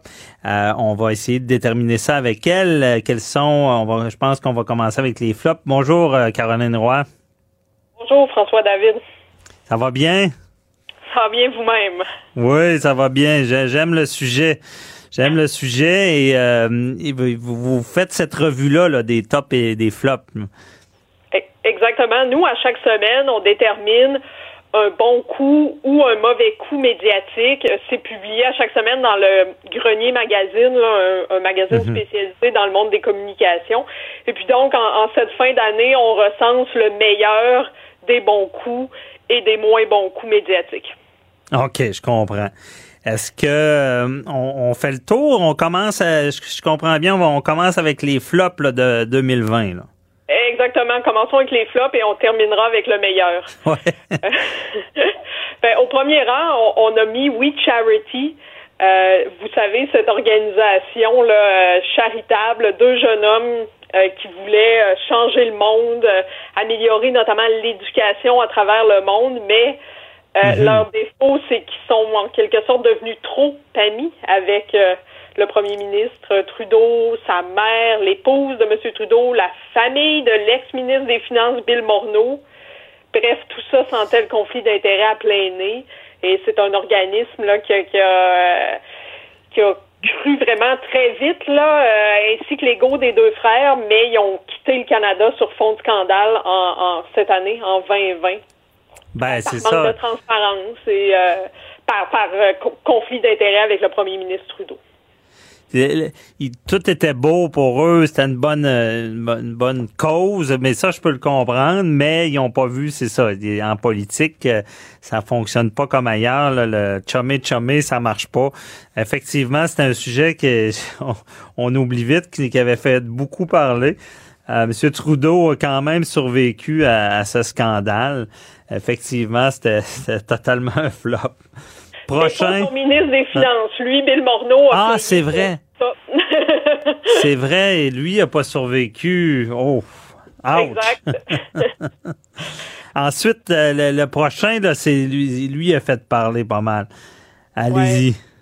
Euh, ça, vos auditeurs vont s'en rappeler très bien. Safia Nolin et Marie-Pierre Morin, en Mhm. plein cœur de l'été, donc une vague de dénonciations contre des comportements inappropriés.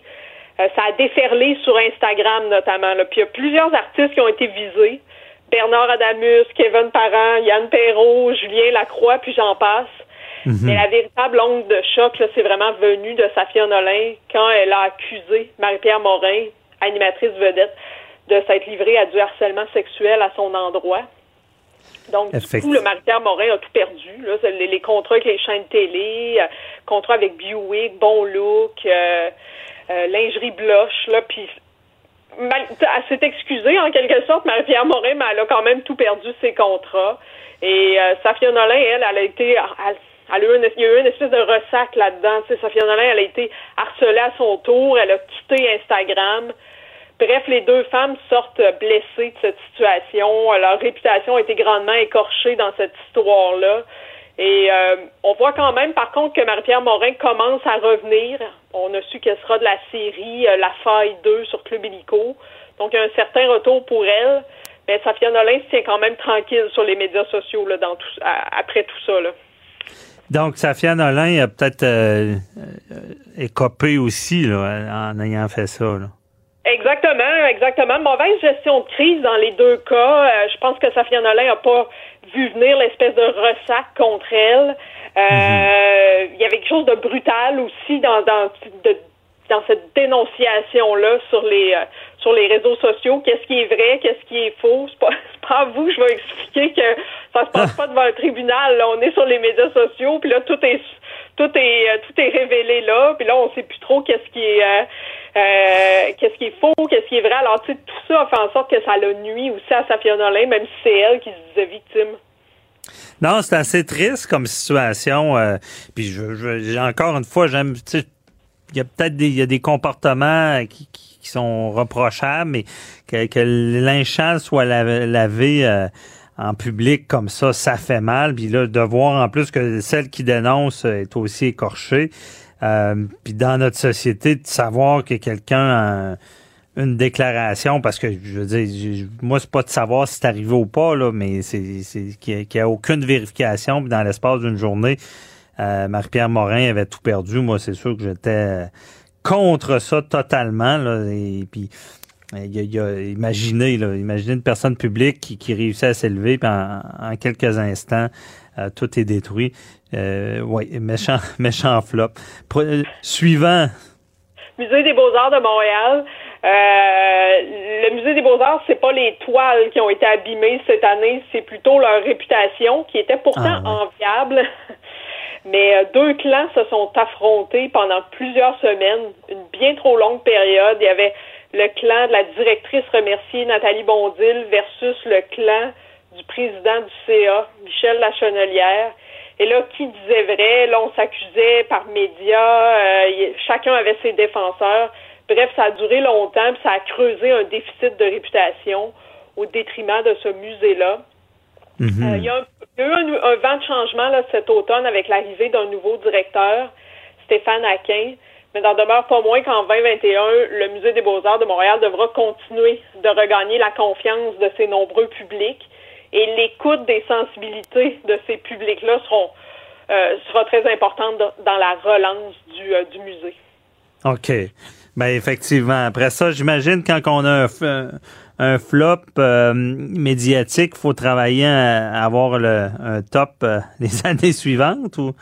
E, Exactement. Il faut travailler à ce moment-là à à avoir de la, couverture médiatique plus positive, là, ce qu'on appelle un gain de réputation au lieu d'un déficit de réputation.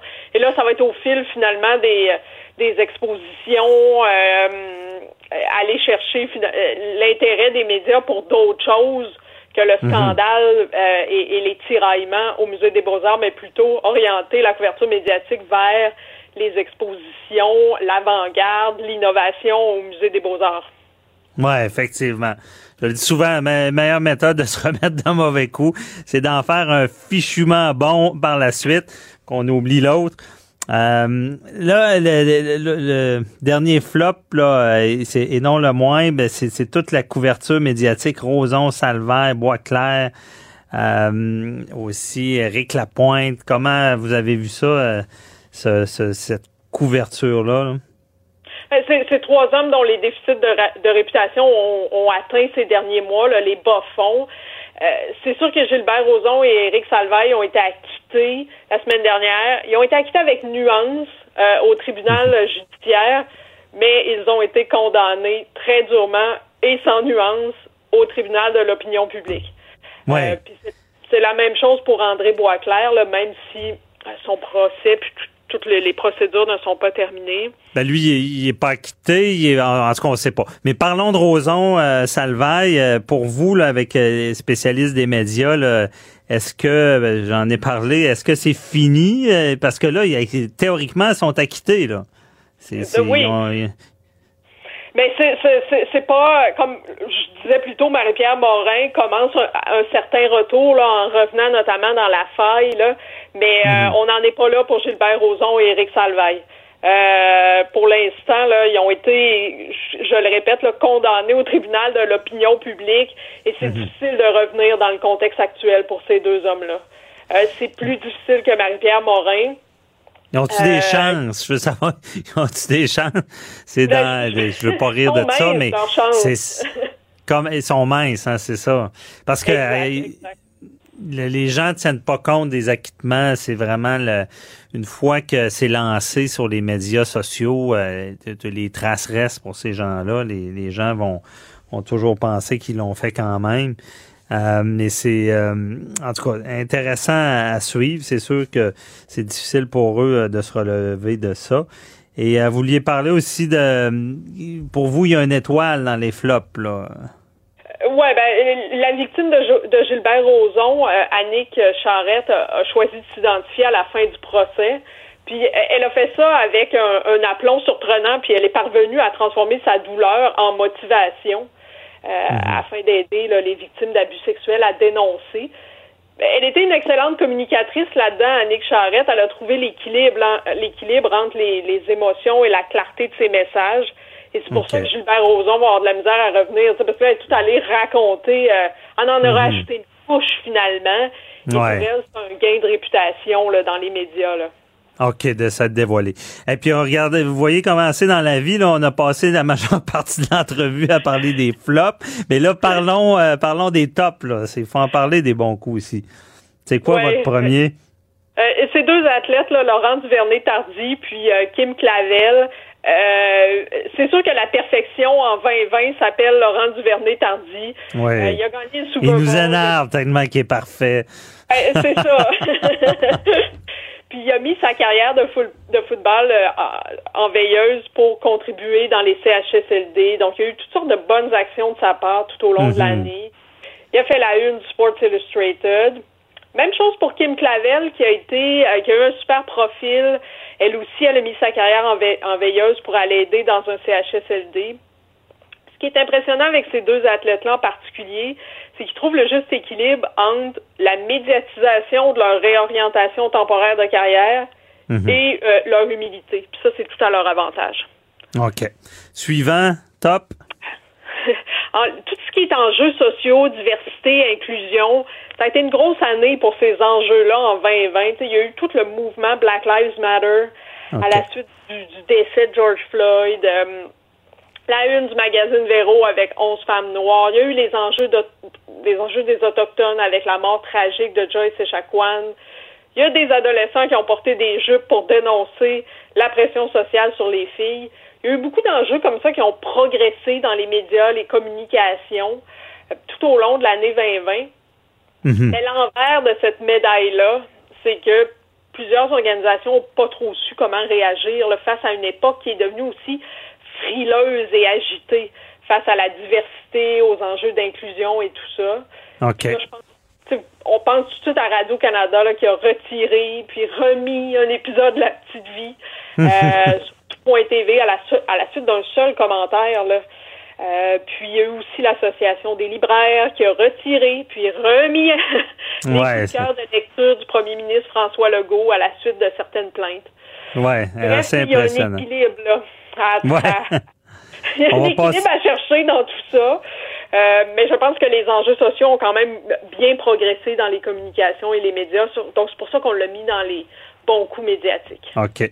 Allez, le, temps nous presse, mais on va, on va y aller un peu plus. Il y a la course au vaccin pour vous aussi qui, euh, qui est un, bon coup. Pfizer. Euh, exactement. Le Pfizer est en avance sur toutes les autres compagnies pharmaceutiques. C'est vraiment celle qu'on voit le plus dans les médias. Euh, c'est une course endiablée là, qui se mhm. compte en doses par million puis investissement par milliard. Ici au Québec, on a un petit penchant favorable pour Medicago, qui développent euh, un vaccin sont situés dans la ville de Québec. Donc, mhm. on en parle un, peu plus aussi de médicaments. Ah, c'est sûr que c'est un méchant bon coup. Euh, rapidement, Ricardo, cause des pénuries. Ricardo, ça va bien, lui? Elle monte oui, cuisine. Oui, en pleine crise du coronavirus, il s'est réinventé sur Facebook. ces vidéos ont été tellement populaires, là, des, des millions de vues, là, euh, qu'il y a eu des pénuries de, de, farine et de levure parce que tout le monde s'est garoché sur la farine et le levure pour faire le pain de Ricardo.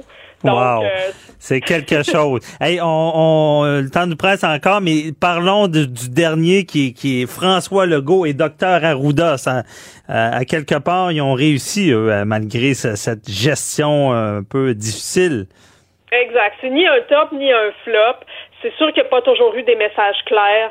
Euh, ça a été flou par moment, mais la situation a évolué à un rythme fou. Alors c'était difficile pour le, le trio de, de communication, le, le, le, trio de la santé. C'était difficile de, de, de toujours Ouais. être de toujours être clair. Ben moi, honnêtement, je leur donne un top parce que je voudrais pas être dans leur culotte. Puis les gens, mettez-vous à leur place.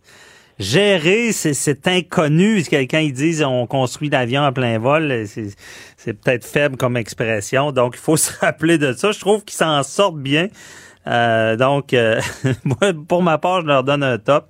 Euh, malgré que, regardez, ils peuvent pas être, être parfaits, c'est certain. C'est sûr. Puis il faut se rappeler qu'ils ont, que, que ce trio-là a toujours fait preuve de compassion, d'humanisme, de sensibilité Mhm. dans leur communication. Je pense que le, le, le, le docteur Arruda, le style qu'il avait convenait quand même mieux qu'une approche plus froide de Theresa Tam, son homologue du côté fédéral. C'est vrai. De, de, de- tu sais. Oui. Entièrement d'accord. Il, il- comme on dit à mon Québécois, il fitait bien avec les Québécois parce que euh, le côté humain, on aime ça. On n'aurait pas aimé un, un scientifique froid qui qui nous donne pas d'informations. Donc, euh, merci beaucoup, euh, Caroline Roy, là, de, de, de nous avoir éclairé euh, dans ce dossier-là. Très intéressant. On va suivre ça, les tops et les flops. Bonne journée. Merci à vous aussi. Bye bye. Euh, Restez là, on réécoute une entrevue là, juridique, l'annonce qu'on entend marcher sur les œufs, l'accès à la justice, très important. Tout de suite, après la pause, restez là. Avocat à la barre. Avec François-David Bernier. Avec François-David Bernier. Au Québec, on sait que l'accès à la justice, il y a des problèmes avec l'accès à la justice. On le sait, euh, que ce soit en civil, ça coûte cher. On a vu en criminel, en droit criminel, euh, il, y a, il, y a, il y a eu des délais, il y a eu Jordan, donc euh, c'est pas pour l'accès, mais quand même, euh, de plus en plus se représentent seuls, des gens se représentent seuls devant les tribunaux et euh, la CAQ qui est entrée au pouvoir au, début avec euh, comme ministre de la Justice euh, Sonia Lebel, avec qui j'avais eu un- une entrevue, qui, m'avait dit bon, qui travaillait fort à vouloir justement rendre accessible la justice, c'est très important. Et il y a le ministre Jolin Barrette euh, et son gouvernement qui va dans ce sens-là, parce qu'il y a une, une nouvelle plateforme qui s'appelle Jury QC.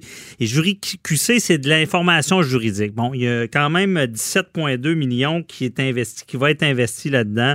Euh, on, relate là, que justement beaucoup de gens se représentent seuls. Puis c'est vrai, je, l'avoue, je le dis, déjà d'être informé de nos droits, c'est un pas vers l'avant, parce que des fois, on n'est pas sûr qu'on a un recours, qu'il y a quelque chose à faire. Ça aide beaucoup. Et on en parle avec euh, Mathieu Lévesque, qui est adjoint parlementaire euh, au ministre de la Justice et député de Chapelot. Bonjour. Bonjour, merci beaucoup de m'accueillir. C'est vraiment euh, un plaisir d'être avec vous. Ben merci d'être là parce qu'on a beaucoup de questions. Euh, on veut savoir, bon, euh, beaucoup de gens vont dire qu'est-ce que ça va donner cette plateforme-là? Euh, quel outil c'est? Est-ce que c'est pratique? Ben, ben, d'abord, euh, peut-être un petit, une petite, euh, un petit euh, jeu de mots pour commencer. Oui. Juridique, c'est le nom de la plateforme, donc c'est juridique. OK. Puis on met QC pour Québec. Et donc, ça devient juridique. Donc, c'est vraiment Ah, c'est intéressant. bon. Et, et c'est une plateforme web. Vous avez fait une très bonne, très bonne int- introduction d'ailleurs. C'est une plateforme web qui vise justement à améliorer l'accès à la justice. Ça vise à accompagner euh, les, les citoyens. Donc, simplifier la vie dans des moments difficiles. On le sait, il y a personne qui est vraiment à l'abri euh, de, de se retrouver dans une situation qui va avoir besoin du système judiciaire ou d'aller d'aller dans les tribunaux, alors que juridique, qu'est-ce que ça va permettre de faire? C'est d'abord, effectivement, d'améliorer le système de justice, donc de façon à ce que ça fonctionne mieux, euh, que ce que les citoyens soient mieux informés aussi, mieux préparés mhm. euh, mieux comprendre leurs droits dans plusieurs domaines euh, judiciaires. Évidemment, envisager des solutions qui s'offrent à eux pour régler différentes situations de la vie courante. On peut penser notamment en médiation familiale, dans des cas de divorce, de séparation. Personne n'est à l'abri de ça. Euh, également, ça permet de mieux préparer, de se préparer avant de rencontrer un professionnel. On a parlé justement de, de, de rencontres avec des avocats, des notaires, des choses comme ça. Ça nous permet de gagner du temps aussi. Parce que mhm. qu'on a la bonne information, qu'on connaît certains droits, certaines euh, euh, certaines pistes de solutions juridiques, ben à ce moment-là, lorsqu'on rencontre un professionnel, si on choisit évidemment cette, cette voie-là, ben ça nous permet de euh, d'être déjà là, bien orienté, puis ça, ça permet aussi de d'avoir une, une, interaction de façon plus efficiente avec avec un professionnel. Donc gagner, qui dit gagner du temps, peut vouloir dire aussi gagner de l'argent évidemment sans, sans garantie tout ça. Mhm. Ça a aussi un objectif de rendre la justice euh, accessible, plus claire. On le sait, là, vous l'avez dit d'entrée de jeu. Souvent la, la justice, c'est pour pour euh, pour les gens, c'est ça peut être un peu du charabia. boîte noire, euh, ouais. Boîte noire, ouais, exactement. Boîte noire, de l'incompréhension. Mais juridique vient justement euh, mettre de la lumière ou éclairer cette, cette, boîte noire. Donc, soit en le rendant plus simple, en le vulgarisant, en permettant justement de, de connaître euh, les droits, notamment en centralisant toute l'information juridique mhm. sur cette plateforme-là. Donc, c'est franchement intéressant. Donc, euh, les avocats vont peut-être s'en servir pour euh, se rafraîchir la mémoire. Ça semble être bien fait. Euh, Je dis ça à la blague, mais je veux savoir concrètement comment ça fonctionne. Mettons, moi, bon, je suis en instance de divorce, je me pose des questions. Je, c'est pas le cas, mais je donne un exemple. Je, je me rends sur le site et je, je, vais, je vais sur le site, je vais taper mon problème, je vais décrire mon problème. Ben c'est ça. Donc c'est une plateforme qui, euh, qui, qui se veut, c'est un outil qui se veut interactif et qui est quasi personnalisé. Je dis quasi personnalisé parce que euh, c'est euh, intuitif comme plateforme. Donc, vous entrez, vous, allez sur le site, sur juridique, mhm. et là, euh, la plateforme va vous poser une question. Par exemple, actuellement, c'est vraiment la thématique du droit familial, donc séparation et divorce. Et donc là, vous dites, bon, êtes-vous êtes-vous en couple marié, êtes-vous en couple euh, conjoint de fait? Et là, et là, la plateforme vous dirige. Donc, disons, vous dites marié. Bon, là, elle, elle, va, elle va vous parler, bon, voici les options qui s'offrent à vous. Quelle est la situation que vous voulez régler? On sait que souvent, bon, il y a des questions de partage des biens, de garde d'enfants, de pension.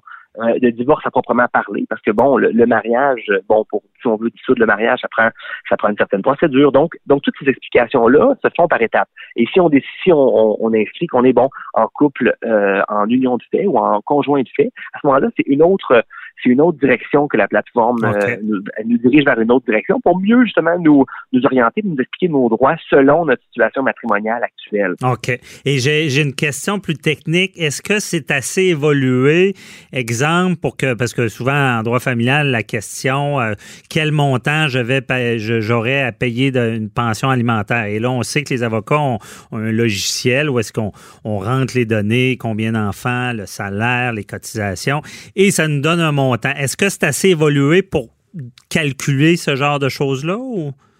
À, vrai dire, c'est de l'information plus générale. À ce moment-là, je ne peux pas me prononcer sur le calcul spécifique. Mm-hmm. Honnêtement, je pense pas qu'il y aurait euh, un chiffrier qui permettrait justement de calculer la pension alimentaire parce qu'il y a beaucoup d'éléments à prendre en considération. Peut que la plateforme nécessairement, c'est c'était pas l'objectif de donner un, un, euh, chiffre, un chiffre à la fin pour pour. Euh, Je comprends. Pour une, pour, ça, mais au moins de savoir qu'il y a cette possibilité de, de calcul de pension alimentaire, puis comment ça va ça va être fait. Ben au moins la personne va être outillée, va savoir ah ben là il va y avoir un calcul qui va être fait, il va y avoir une une, une, réflexion juridique derrière ça qui va être franchement intéressante. Mhm. Non, je comprends. C'est ça plus général. Exemple, ça donne pas le montant de la pension alimentaire, mais ça va expliquer, exemple, c'est quoi un frais particulier versus euh, euh, les, les, aliments qui sont prévus dans la garde, des choses comme ça. Euh, je pense, je pense que je comprends bien et c'est intéressant que ça soit personnalisé parce qu'on se cachera pas que déjà euh, avec Google, euh, les, les, les, avocats le vivent, les, les, clients arrivent de plus en plus préparés, ont de plus en plus d'informations parce qu'il y a un accès avec le web. Mais c'est vraiment intéressant. Avec ça, c'est plus euh, ciblé. Est-ce qu'on utilise la, ce qu'on appelle un peu l'intelligence artificielle dans ce genre de... Je, dirais, je, dirais que c'est pas tout à fait de l'intelligence artificielle parce que c'est c'est quand je dirais c'est plus personnalisé, intuitif. Donc, les gens entrent leur information et là, ça les dirige vers euh, vers l'information qui est pertinente pour ces gens-là. Donc, euh, c'est vraiment plus ce concept-là qui est derrière ça. Puis vous disiez justement que euh, bon, les gens actuellement peuvent vont fouiller sur Google et ainsi de suite. Ce qui est intéressant, c'est que c'est l'information vérifiée et vérifiable parce que tout ce qui est sur Internet n'est pas vrai nécessairement. Il faut il faut savoir euh, voir nos sources. Et c'est un partenariat entre Sokige et Éducalois également. donc c'est Sokige qui a développé la, la, plateforme. Et il y a une collaboration avec Éducalois qui est qui a été faite également. Et euh, donc, c'est de l'information qui est colligée, centralisée, ben juridique, donc vérifiable. Donc, ça, c'est vraiment, vraiment intéressant pour Une source plus sûre. Et, les avocats utilisent déjà Sockige pour des recherches euh, jurisprudentielles. Donc, c'est plus, c'est plus sûr comme source. C'est bon. Eh, mais, mais je veux vous entendre aussi cette volonté-là, parce que j'en avais déjà parlé avec Sonia Lebel. À la CAQ, vous avez... D'où ça vient, là, cette idée-là de vulgariser? Là? On sait, là, vous n'avez parlé, les gens se représentent de plus en plus seuls. C'est pas, pas votre but qui se représente seul, mais euh, d'où ça vient cette volonté de, de, de, rendre ça plus accessible?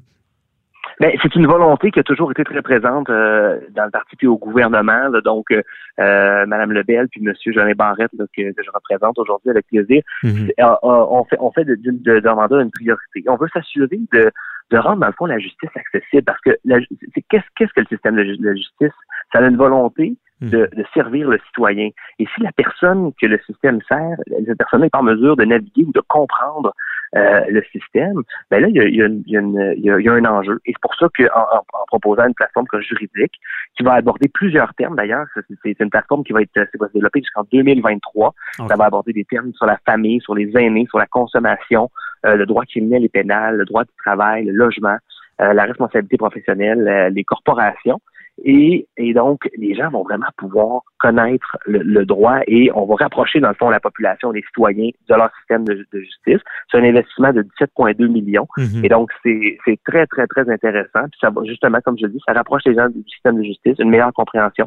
Puis ça permet de, euh, de mieux naviguer dans le système de justice. Personne n'est à l'abri de ça. Non. Euh, et il y a toujours des situations qui, qui affectent le quotidien, qui peuvent nous amener vers vers une instance judiciaire. Et, et justement cette plateforme-là va permettre euh, va permettre de, mieux outiller les citoyens.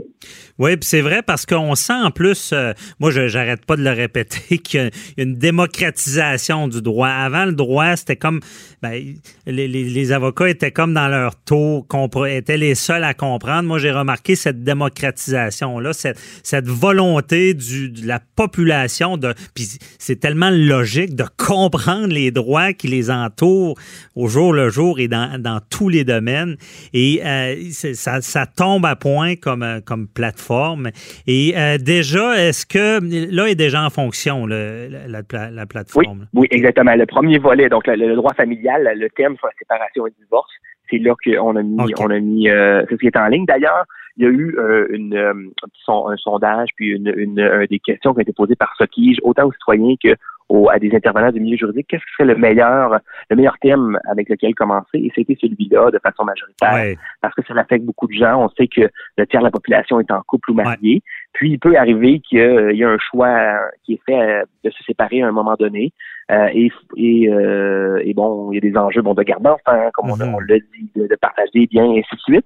Et donc, je pense que c'est quand même, ça touche, ça peut toucher beaucoup de, beaucoup de personnes. Donc, c'est cette, cette thématique-là qui a été retenue je, en premier. Je confirme. et, dans les parties, les questions qu'on se fait poser, c'est toujours en premier lieu en familial. Ouais et on, et, on, et on souhaite ça à personne, bien entendu. Puis là, la prochaine, c'est le droit des, des aînés. On sait qu'il y a des enjeux euh, très importants en lien avec les aînés ces temps-ci, puis, puis par le passé, bon, des, des abus envers les aînés, ces choses-là. Mm-hmm. Et donc, quels sont, quels sont leurs droits? Donc ça, c'est un autre un autre volet, une autre thématique qui va être introduite dans la plateforme euh, très bientôt. Donc, euh, c'est vraiment, ça va vraiment être de la bonne information. Très intéressant. Et on a hâte de voir la, la suite. On va suivre ça. On invite nos auditeurs, s'ils ont des questions, à aller sur la plateforme.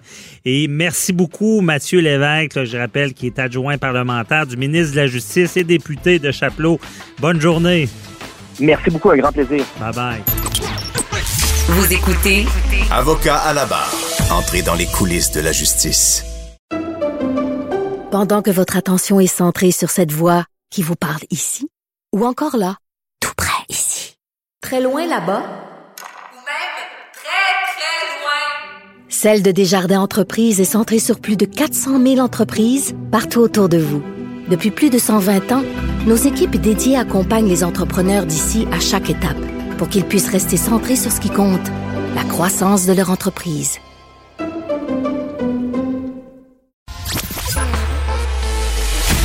Préparez vos questions. Cube Radio vous offre les services juridiques d'avocats sans frais d'honoraires. Appelez ou textez. 187 Cube Radio. Cube Radio. 1877 827 2346. Mes belles femmes, je vais vous dire une chose et une seule. Ce n'est jamais normal d'avoir peur. Jamais.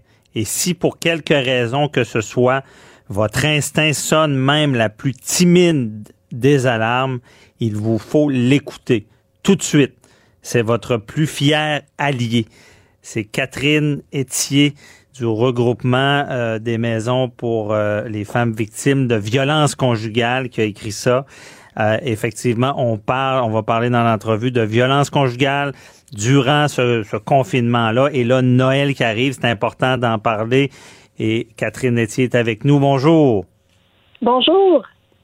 Merci d'être avec nous. Euh, et donc, euh, euh, vous, vous êtes dans le regroupement des maisons pour femmes. Est-ce que la période des fêtes vous inquiète plus qu'à l'habitude? Oui, ben en fait, la, période des fêtes, c'est toujours une période qui est assez critique pour les femmes victimes de violences conjugales parce que euh, dans les années régulières, hors pandémie, c'est déjà une, une, période qui est stressante, où tout le monde est fatigué, mhm. où il y a de l'alcool impliqué aussi. Donc, il y a souvent des tensions familiales et des tensions au sein d'un foyer euh, qui est déjà violent. Là, euh, on le sait tous, on, on, vit tous beaucoup d'isolement en ce moment. On est tous un peu à divers degrés. on vit des moments de détresse, des moments plus difficiles. Ben, les femmes victimes de violences conjugales sont déjà isolées euh, en temps normal. Elles le sont encore plus de leur tout petit réseau qu'elles pouvaient avoir euh, euh, hors pandémie, mhm. c'est-à-dire le bureau, le travail, les petits moments de, de répit, elles ne l'ont plus. Et c'est d'autant plus difficile pour elles de demander de l'aide parce qu'elles sont toujours en présence de leur agresseur, de leur bourreau. Donc, d'être confinées avec quelqu'un, ça rend vraiment la, la, tâche beaucoup plus difficile à une personne de, de, de s'en sortir et de demander de l'aide de sortir de ça. C'est pour ça que il y, a, une sorte de mouvement qui avait été lancé justement parce qu'il y a beaucoup de visioconférences euh, et mm-hmm. il y avait des signes que ces femmes-là qui sont en présence de leur agresseur constamment pouvaient faire pour aviser la famille ou des amis. Euh, oui, ça, je suis pas, euh, je, je maîtrise pas tout à fait là, ces signes-là, mais oui, évidemment, en fait, ce qu'on demande, ce qu'on demande, il y a beaucoup, beaucoup, puis ça, c'est très heureux, il y a beaucoup de, de, de campagnes qui sont faites euh, mhm. dans les pharmacies. C'est possible aussi de demander euh, d'aller téléphoner pour pouvoir demander de l'aide à SOS pour ah, violence conjugale. Euh, mais c'est ça, en fait, ce qu'on ce qu'on qu'on essaie de, de demander, de, de, de, on essaie d'informer la population d'être surtout d'autant plus vigilante pendant la période des fêtes. Et là, ça c'est compliqué parce qu'on pourra pas se voir, mais mhm. c'est une c'est le, le, contexte est idéal pour appeler quelqu'un de qui on s'inquiète parce que c'est Noël, donc les doutes sont peut-être moins moins là, le contrôle est peut-être moins là parce qu'il y a plus de va-et-bien, il, y a plus de courriers, il y a plus de peut-être de visioconférences, fait que c'est vraiment un bon moment pour être vigilant, prendre des nouvelles, euh, écouter aussi puis accueillir ce qu'on ce qu'on qu'on nous dit euh, sans jugement parce que c'est pas toujours facile non plus d'accueillir le témoignage d'une amie, d'une collègue de travail, d'une cousine, de quelqu'un qu'on aime puis qui souffre de violence. Des fois on a envie de dire ben voyons, mais va-t'en de là puis voyons donc encore avec cette personne. C'est vraiment d'avoir une oreille attentive, euh, bienveillante puis sans jugement. Ouais, c'est toujours plus facile quand on n'est pas dans, dans le bain, comme on dit. C'est, c'est, c'est un cercle vicieux pour ces, ces femmes-là ou des, des fois des hommes. Euh, et euh, qu'est-ce on dit souvent qu'en matière de violence conjugale, les, les, ce qui est dangereux, c'est cette forme d'escalade-là de violence euh, qu'il faut mm-hmm. détecter rapidement. Est-ce que c'est un peu ça? Ben, en fait, c'est ce qu'on essaie de déboulonner aussi, c'est que la violence conjugale est souvent associée à la violence physique. Tu sais, on voit ça dans les films depuis longtemps. Les, les anciennes campagnes, je me souviens quand j'étais jeune, les campagnes contre la violence conjugale, c'était beaucoup des coups, des bleus, des choses spectaculaires. Mais la violence conjugale, c'est loin d'être juste de la violence physique. C'est aussi beaucoup et surtout de la violence psychologique, de la violence verbale, de la violence sexuelle et de la violence économique aussi. Il y a beaucoup de femmes qui n'ont tout simplement pas accès à un compte de banque, qui n'ont pas accès à leur propre mhm. revenu. Leur salaire, des fois, est versé directement dans le compte du, du conjoint. Euh, le, le, conjoint peut exercer toutes sortes de, de, de, de contrôle, sur la vie d'une femme pour la brimer de ses libertés. Fait que c'est, c'est, c'est vraiment euh, c'est d'autant plus difficile à, identifier et d'autant plus difficile quand on en est victime de le reconnaître, de se rendre compte qu'on en est victime, parce qu'il y a sûrement des femmes qui nous écoutent qui, qui commencent peut-être à le réaliser ou qui sont même pas au courant qu'elles sont dans une situation de violence conjugale. Puis c'est ça qu'on essaie, euh, Mhm. qu'on essaie d'enseigner aux Ben proches oui. et aux femmes. Oui, effectivement, c'est sûr que c'est une situation qui est parfaite pour euh, des, des, des, des, des gens qui sont contrôleurs, qui peuvent être violents, parce que on, euh, en temps normal, je pense qu'ils essaient de mettre la main mise sur leur, leur, leur conjoint, conjointe, de contrôler les, les mouvements, mais là, c'est facile parce qu'on on prône le confinement. Ça doit pas être facile, mais Parlons de bon si, si quelqu'un nous écoute disait moi je, je, je ne suis plus capable je, suis dans cette situation là je vais pas traverser l'enfer durant le temps des fêtes. Qu'est-ce c'est quoi qu'est-ce qu'elle fait? Faut qu'elle appelle la police? Faut qu'elle c'est quoi son, son, son premier geste? Il y a plusieurs ressources qui sont disponibles. D'abord, euh, vous n'êtes vous n'êtes pas seul. Euh, il y a des ressources qui sont disponibles 24 heures sur 24, 7 jours sur 7. Puis sachez que vous dérangerez jamais personne. Vous dérangerez pas les maisons d'hébergement, vous dérangerez pas les intervenants, même si c'est Noël, même si c'est au beau milieu de la nuit, soyez jamais gênés. Alors, euh, il y a euh, d'abord SOS violence conjugale, c'est le 1 800 363 9010 auquel vous pouvez appeler en tout temps. Puis il y a également, euh, vous pouvez aller en ligne si vous avez un petit moment là avec votre ordinateur, euh, Mm. voir le site du regroupement des maisons pour femmes victimes de, de violences conjugales. Il y, a, il y a 43 maisons à travers 15 régions administratives au Québec. Vous avez leur numéro de téléphone. Euh, et, et dans ces maisons-là, il y a des intervenantes qui sont là pour vous parler, pour vous comprendre, pour vous écouter en tout temps et jamais euh, en jugeant votre situation. Puis elle va être en mesure de vous éclairer sur ce que vous vivez, de peut-être mettre en lumière euh, que vous êtes dans une situation dangereuse, que vous vivez. Parce que des fois, on n'est pas capable de bien l'identifier. Ben, e- elles en ont vu d'autres, euh, les intervenantes, et elles vont être capables de vous aider. Et c'est la même chose aussi, je tiens à mentionner pour les proches. Si jamais vous vous doutez ou vous avez, vous êtes inquiet pour quelqu'un et, et vous savez pas comment aborder la question parce que c'est pas facile à aborder euh, comme question, ben, vous pouvez aussi appeler au regroupement euh, des maisons pour femmes victimes de violence et elles vont vous, vous aider euh, à approcher, Mhm. à aborder le sujet là avec la personne dont vous vous inquiétez. Ah oui. Puis cette personne-là là, qui, qui, qui veut faire euh, euh, bouger, euh, là, là, ce que j'ai compris, c'est la, la- la meilleure façon de faire, euh, c'est que de de- d'aller à la pharmacie, même si c'est avec l'agresseur, d'entrer, à dire je vais aller chercher quelque chose. Et là, elle peut demander à, à faire un téléphone. Puis j'imagine que c'est euh, si elle fait un téléphone, euh, elle peut partir de la pharmacie. Je ne sais pas si on va la chercher ou euh, et- et- elle n'a pas à s'inquiéter, elle va être hébergée là. Oui, euh, ça là, sachez que malgré même la pandémie, que ça peut être quelque chose qui est inquiétant aussi là, de quitter le foyer en étant en pandémie. Mhm. Si ça vous inquiète, inquiétez-vous pas, les maisons sont organisées pour gérer euh, la pandémie. On va vous accueillir, pandémie ou pas, ça y a pas de problème. Et puis sachez aussi que oui, la pharmacie c'est un c'est un c'est c'est- un bon endroit pour demander de l'aide également. Mais sachez aussi que vous n'avez pas besoin nécessairement d'être hébergé pour demander de l'aide, pour avoir les services, les consultations, soit par appel, soit en personne. Euh, vous n'avez pas besoin non plus d'avoir quitté votre conjoint violent parce que c'est pas facile de quitter un conjoint violent, ça se fait pas du jour au lendemain. Fait que vraiment, ne culpabilisez pas. Vous pouvez demander de l'aide, que vous restiez chez vous ou que vous demandiez d'être hébergé seul ou avec vos enfants. C'est ça, faut comprendre qu'il y a différents niveaux aussi.